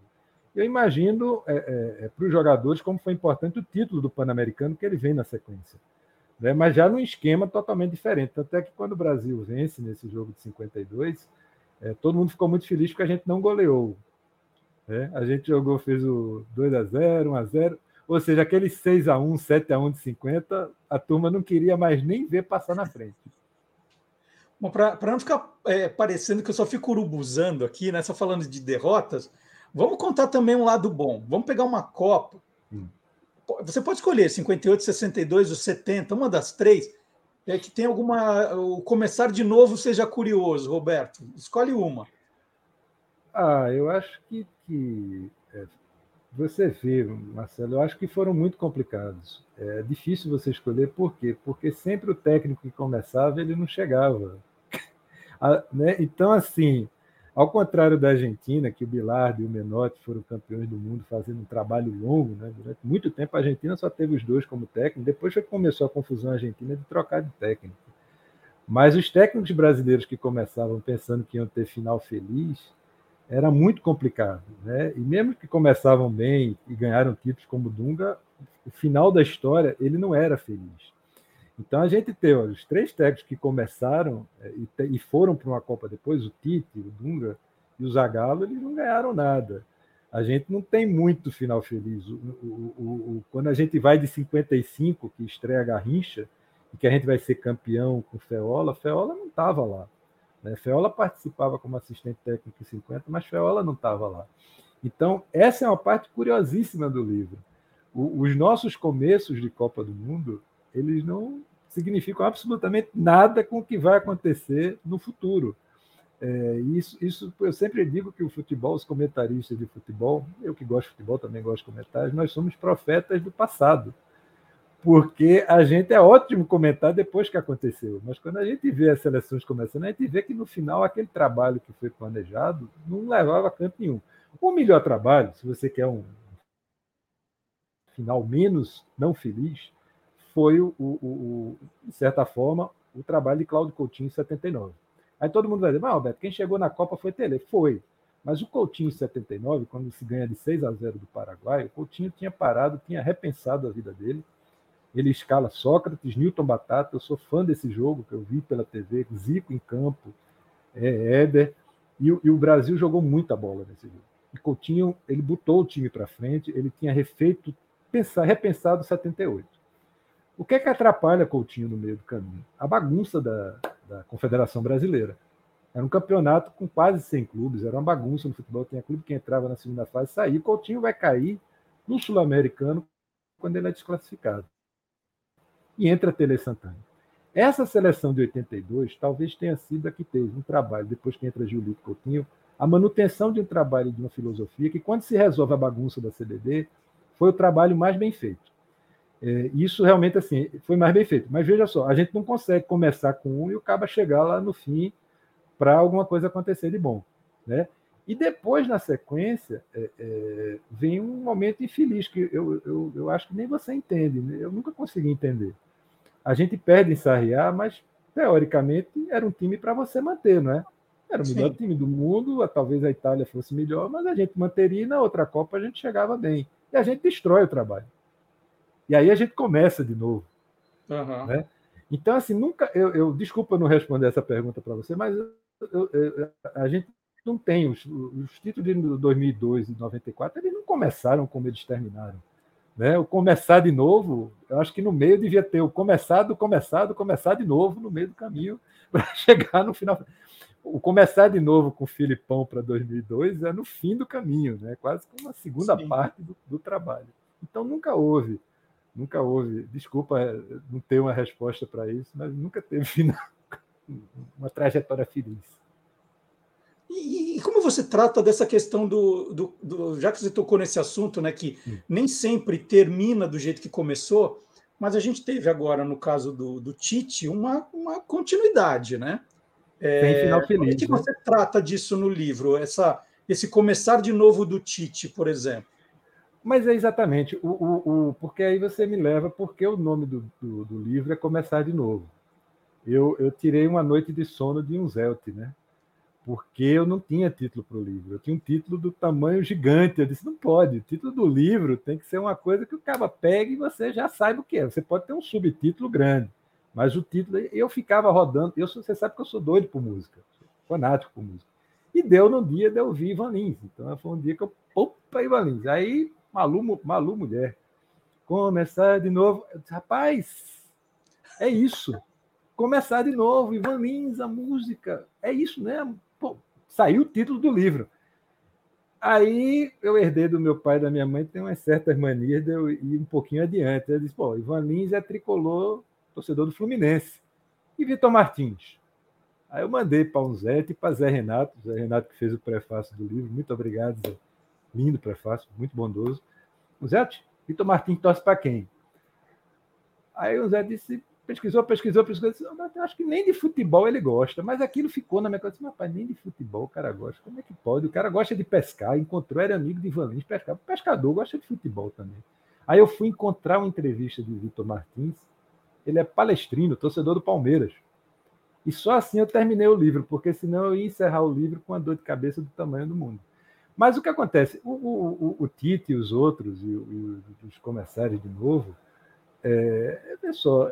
Sabe o que, é que eu cheguei à conclusão, Marcelo? Eu posso estar muito errado, mas eu acho que é como a vida.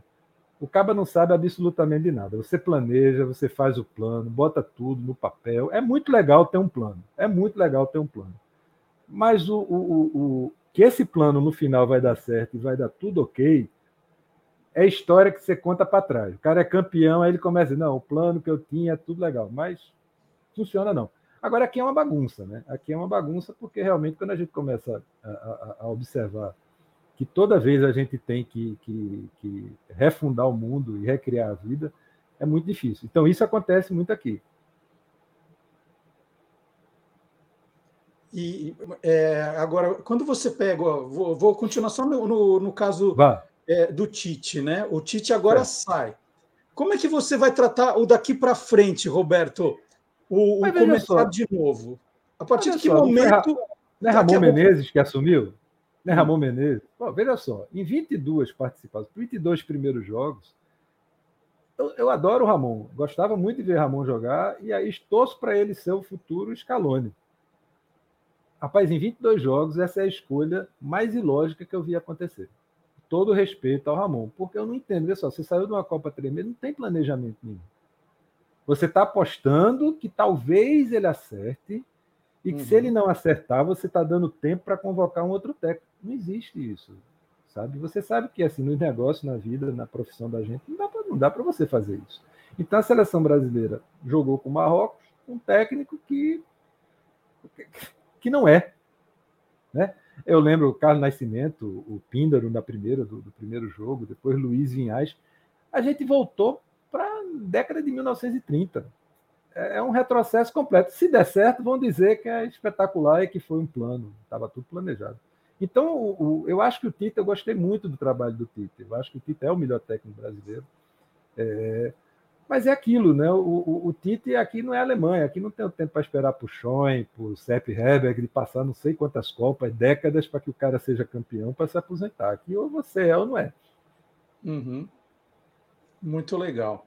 Bom, eu, eu entrevistei aqui, tive a honra de entrevistar novamente o médico oftalmologista e escritor pernambucano Roberto Vieira. Roberto tem muita coisa escrita sobre o futebol pernambucano eu indico. Tem muita coisa do Roberto nessa prateleira aqui de futebol da minha casa. O Roberto participou com a gente no Olá Curiosos do livro Seleção de Jaleco, jogadores de futebol que foram médicos, e agora ele está lançando o Começar de Novo, que é a história dos primeiros jogos da seleção brasileira depois das Copas, é o início dos trabalhos que a gente só vai saber o resultado depois de quatro anos, né, Roberto? É assim é, que exatamente. Então, eu, eu gostei muito do livro, porque, inclusive, no formato Kindle, ele me permite eu contar mais histórias. Né? Ele é um formato aberto que me permite contar até o resto da história. É um livro, eu sempre coloquei, é um livro sem ponto final. É, mas eu sempre vou colocar. Foi muito interessante para mim. É, interessante para mim, inclusive, porque a Copa de 30 e a de 2000 e, e a primeiro jogo de 2018 para mim foi assombroso, porque em 2018 o Brasil joga no 7 de setembro, depois da, do atentado que existe aqui na eleição que tivemos. Então, 19, veja só, a história ela dá um círculo e ela volta para o mesmo ponto. Né? E, e, mas eu sempre vou colocar olha, é previsão, dizer o que vai acontecer, não existe. É muito legal contar o passado do futebol, mas a previsão só no pretérito. E, e, o Roberto já deu a dica, quem tiver interessado, é, é um livro em formato é, digital, né, um, um e-book, e você vai encontrar na Amazon.com. Aí vai entrar na Amazon.com e baixar para o Kindle o livro Começar de Novo. E sempre que tiver novidade, manda mensagem, Roberto. Mano. Você vê que cada livro Mano. novo, falou, opa, tem entrevista aí, Mano. com certeza. Estou tentando, tentando terminar o livro de, da história de Barbosa aqui no Santa Cruz. Estou tentando localizar agora o endereço dele quando morou aqui. Que maravilha, olha só. Vai ser mais fácil do que achar o time que o Vitor Martins torce. Foi. Acho que não, é verdade. Né? Acho que sim. Difícil, cara. Palestrino. Acho que foi por isso que o Zete não achou. É, ele estava escondendo essa informação, corintiano, do jeito que o Celso é. Então, Roberto, um grande abraço, parabéns por esse muito livro. Muito obrigado, hein? muito obrigado a todos. Bom dia. Vamos lá, vamos continuando o programa agora. E hoje, dia da mentira, né? ele tem que estar presente no dia da mentira. É convidado mais do que especial. Dia da mentira, dia do e homenagear o Gilmar Lopes, o maior combatedor de mentiras do mundo. Eu acho que é um dos maiores, é um dos maiores, está ali combatendo fake news, né?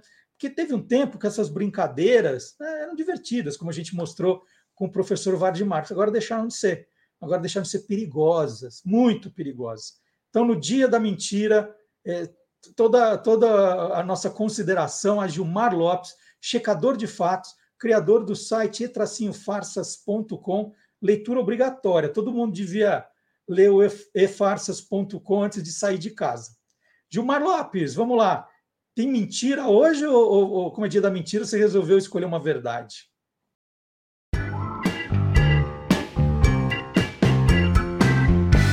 Verdadeiro ou farsa?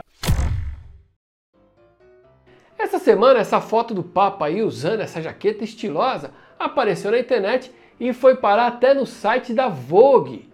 De acordo com o que espalharam por aí, o Papa estaria usando essa jaqueta que teria sido feita pelo prestigiado estilista Filippo Sortinelli.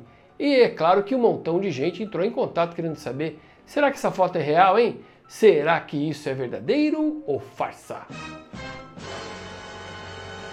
É farsa! Essa foto foi gerada com a ajuda de inteligência artificial e eu vou explicar para vocês como a gente faz para descobrir se ela é real ou não. Atualmente a gente tem vários scripts que geram imagens a partir de indicações textuais, como por exemplo, você escreve assim: "Eu quero um papa vestido com uma roupa de moda" e o sistema cria a imagem do nada.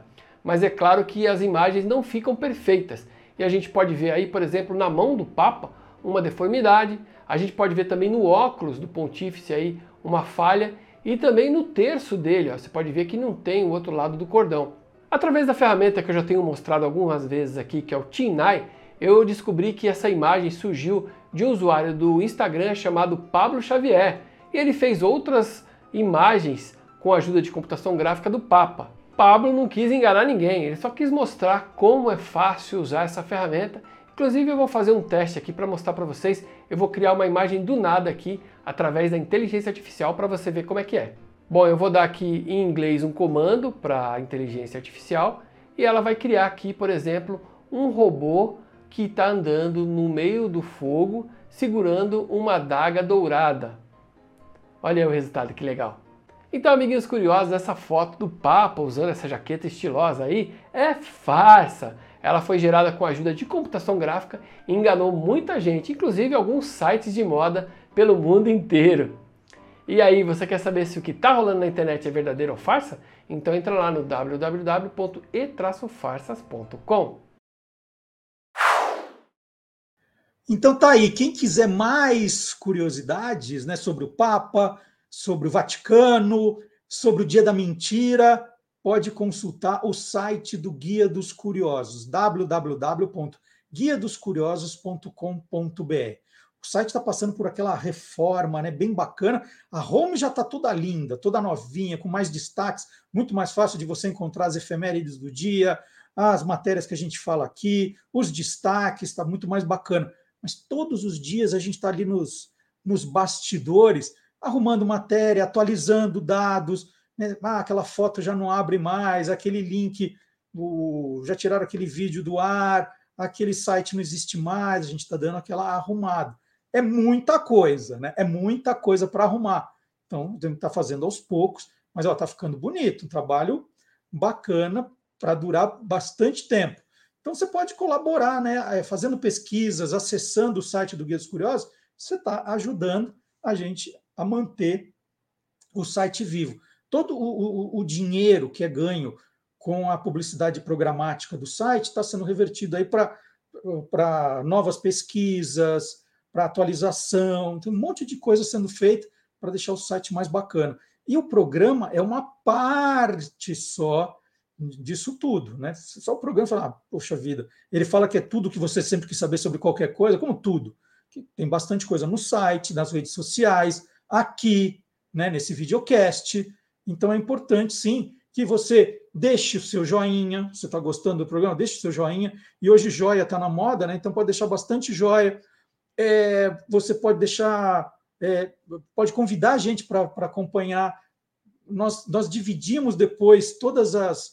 O, o programa é divididinho, né? Os cortes com as entrevistas, os cortes com os boletins, tudo isso fica nas playlists. Você pode falar, ah, não, não quero mandar o programa, é muito chato de tudo. Puxa, mas eu gostei da entrevista do Pedro Vinícius, quero compartilhar. Você vai lá depois pá, e manda aquele link para mais gente conhecer o programa, isso é muito bacana. Certo? Então, vamos, vamos agora fechar o programa de hoje com o professor Fábio Dias. Professor Fábio Dias, autor do livro Jingle é a alma do negócio. E o professor Fábio Dias também resolveu fazer uma homenagem hoje. Nós fizemos a, a homenagem ao Juca Chaves, e o professor Fábio Dias falou: Nossa, nós perdemos um dos maiores jinglistas do Brasil. E aí tem, nesse encerramento do programa de hoje, tem homenagem, mais uma homenagem também.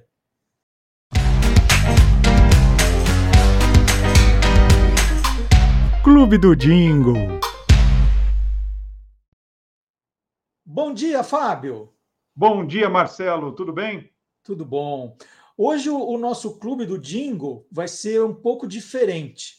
Ele vai ser especial, na verdade, porque um dos grandes nomes do jingle brasileiro, um dos maiores jinglistas que nós tivemos, faleceu no último dia 15 de março. O Theo de Barros, Theo de Barros que merece um capítulo todo especial no livro Jingle a Alma do Negócio, do professor Fábio Dias, e que vai contar um pouquinho, né? resumir um pouquinho dessa, dessa carreira tão espetacular. Isso mesmo. O Theo de Barros, assim, muito mais do que simplesmente um jinglista, era um músico, um compositor, um maestro, assim, de altíssima qualidade, como, como poucos, né? É, talvez o público conheça mais o Theo de Barros por causa de duas músicas dele que foram é, enormes sucessos, como Disparada, né, que venceu o festival em 66, e Menino das Laranjas, gravado pela Elis, também que fez um grande sucesso. Mas, além disso, por exemplo, no festival seguinte, em 67, Festival da Música Popular da Record, que Ponteio foi a, a campeã, quem estava acompanhando era o Quarteto Novo, que inclusive ele fazia parte do, do Quarteto Novo. E assim, ele era um compositor, um maestro que escrevia desde o contrabaixo até o piccolo, escrevia todos os instrumentos, era assim de um conhecimento musical vastíssimo, né? E assim, eu entrevistei para o livro e conversei, depois a gente vai cruzando as entrevistas, né? E assim, todo mundo que eu falei que trabalhou com ele só tinha coisa boa para falar sobre é, o sistema de trabalho, a produção e a pessoa do Theo de Barros, né?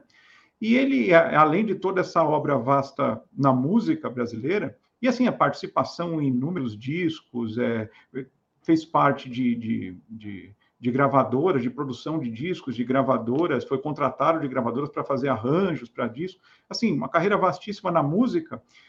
Nos jingles, eles, ele deixou jingles que marcaram para sempre a publicidade brasileira. Vamos dar alguns exemplos, vamos, vamos rodar alguns aqui para mostrar a importância dele também, né, que, que é, o, é o, é tema da nossa coluna nessa área é, de, de jingles, Fábio. Sim, eu acho que o, o jingle dele mais conhecido, que mais fez sucesso e também mais tempo ficou no ar, é o da VASP, né? E, que, assim, ele entrou no ar nos anos 70 e ficou até o final dos anos 80 em versões é, é, diferentes, mas basicamente o mesmo jingle, né? E é um jingle lindíssimo que conta desde o momento em que você obtém a passagem, tira a ficha até você terminar o voo. Mas não, sabe, não crescendo assim de empolgação melódica, harmônica, é um jingle irrepreensível, que merece todo o reconhecimento, talvez por isso esteja na memória de tanta gente. E nós vamos rever agora.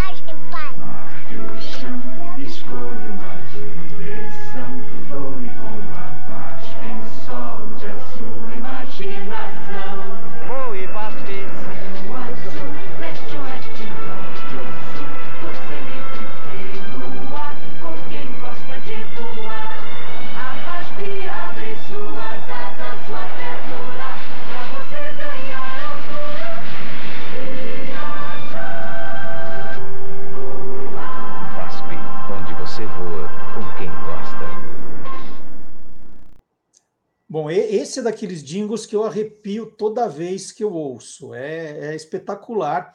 tanto é, né, que quando nós começamos a fazer o Olá Curiosos, Fábio, você vai lembrar, a gente elegeu os nossos queridinhos, né? Aqueles que a gente que fala assim, ah, esses são clássicos, esses são aqueles que a gente sempre vai lembrar para sempre. E o da VASP foi um dos primeiros. Se bobear, foi o, o um, dois ou três ali. É, é acho que está entre os cinco primeiros, isso mesmo. É. E, e, vamos contar, vamos, vamos, mostrar mais um do, do maestro Theo de Barros.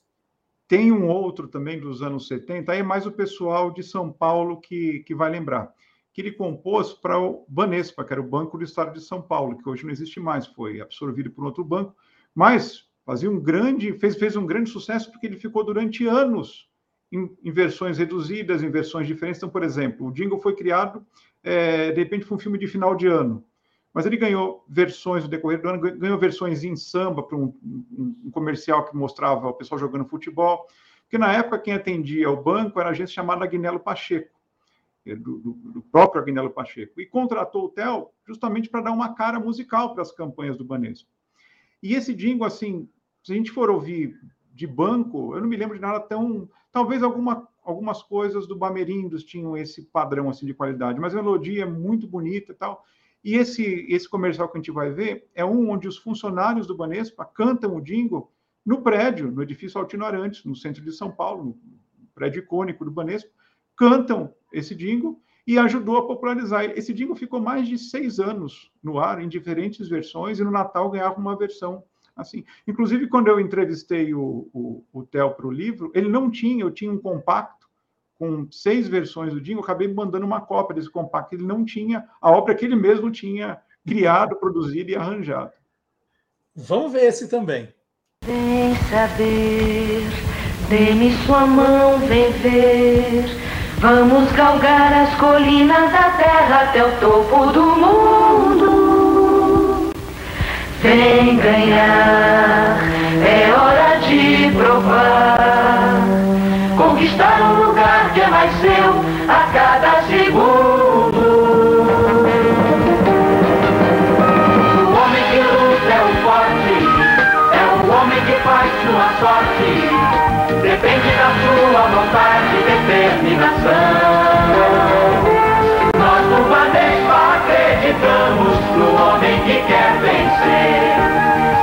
Sua verdade, no seu futuro, na sua missão. Banespa, Banco do Estado de São Paulo, está vivendo um novo tempo, feito com o trabalho e o amor de muitos.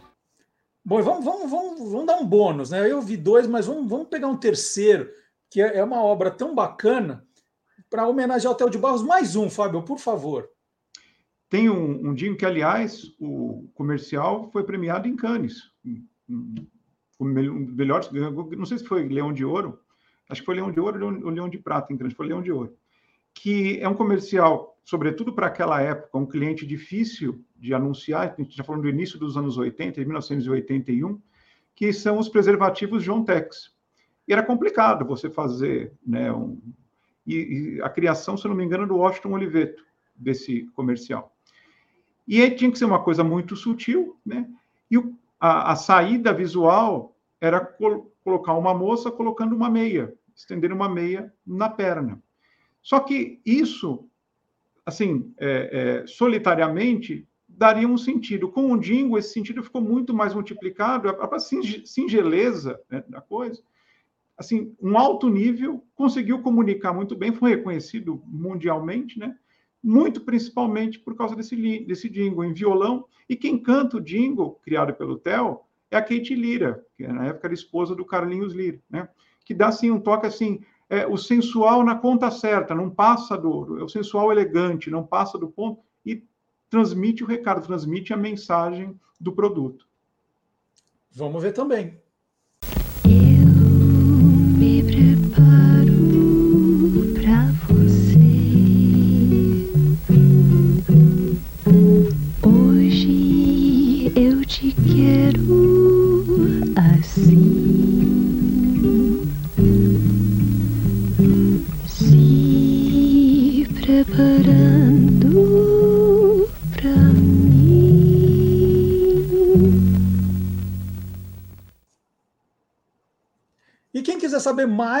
Né, sobre o maestro Theo de Barros, que recebeu hoje essa linda homenagem aqui do Olá Curioso, pode acompanhar, está aqui ó, na página 158 do Dingo Alma do Negócio, que tem, traz as biografias dos biografias e entrevistas dos principais jinglistas, está tudo aqui do professor Fábio Dias. Fábio, muito, muito boa a lembrança, né? É, eu acho que é uma homenagem merecidíssima. Como eu te falei, o, o, o, o Sol da VASP, para mim, é, é um dos mais belos jingles já produzidos no Brasil. Então, a nossa homenagem ao Theo de Barros. Concordo totalmente com você, um dos jingles mais lindos já feitos. Então é isso. Semana que vem o Fábio está aqui de volta. Obrigado, Fábio. Bom final de semana. Nada. Bom fim de semana. E por último, gente, né, um programa tão cheio de homenagens, um programa com tanta curiosidade, é, nós resolvemos fazer uma, uma dedicatória no programa de hoje. O programa de hoje é dedicado à professora Elizabeth Tenreiro, de 71 anos, que foi morta na última segunda-feira facadas por um aluno de 13 anos dentro da sala de aula, é, na cidade de São Paulo. Uma coisa muito triste é, que nós vivemos, a gente não, não, não gostaria de ficar falando sobre isso, né? E o que preocupa, né, são esses jovens, né, a quantidade de discurso de ódio que os jovens estão ouvindo. É, a gente está passando uma situação muito triste no país, se a gente não, não, tomar cuidado. Quando a gente fala de fake news, educação midiática, discurso de ódio, é, de negacionismo, está tudo envolvido, né? Dentro da figura dessa, dessa criança, dos pais, né? Os professores sofrendo muito a gente tem essa situação muito triste da professora que foi morta, mas quantos professores estão sendo agredidos todos os dias, não, não só aqui no, em São Paulo, né, no Brasil inteiro, e isso começa a circular pela internet, né, e, e, outros, outros, outras crianças se sentem valentes a ponto de fazer aquilo, né, porque aquele que fez ganhou seus minutos de glória. Então, tudo isso tem que, tem, a gente tem que começar a pensar né? O, o, que, o que a gente está esperando do, do, do, futuro? O que a gente quer para o futuro? Eu tenho mais, mais, poucos anos de vida, mas e essa garotada que vem aí? O que, que, eles, o que eles, vão esperar? O que, que vai ser né? sem a educação? É, é, é, é, ponto número um: educação, educação e cultura. Não adianta, é, todo o resto vem disso. Não adianta falar assim: ah, né, para que cultura, para que arte, para que educação? Está aí a, a resposta que a gente tem. E a gente termina o programa de hoje, como eu falei, em homenagem à professora Elizabeth Tenreiro, homenagem a todos os professores, professores que estão todos os dias ali enfrentando esse tipo de dificuldade para tentar ensinar alguma coisa para, as crianças. Não é fácil ser professor. É, então, nosso maior respeito à, à, família da professora Elizabeth, aos colegas, todos os, os alunos também da, da escola. E eu vou terminar o programa de hoje com um pensamento do educador Rubem Alves, bem apropriado para o dia de hoje. Ensinar é um exercício de imortalidade. De alguma forma, continuamos a viver naqueles cujos olhos aprenderam a ver o mundo pela magia da nossa palavra. O professor, assim, não morre jamais. Até sábado que vem.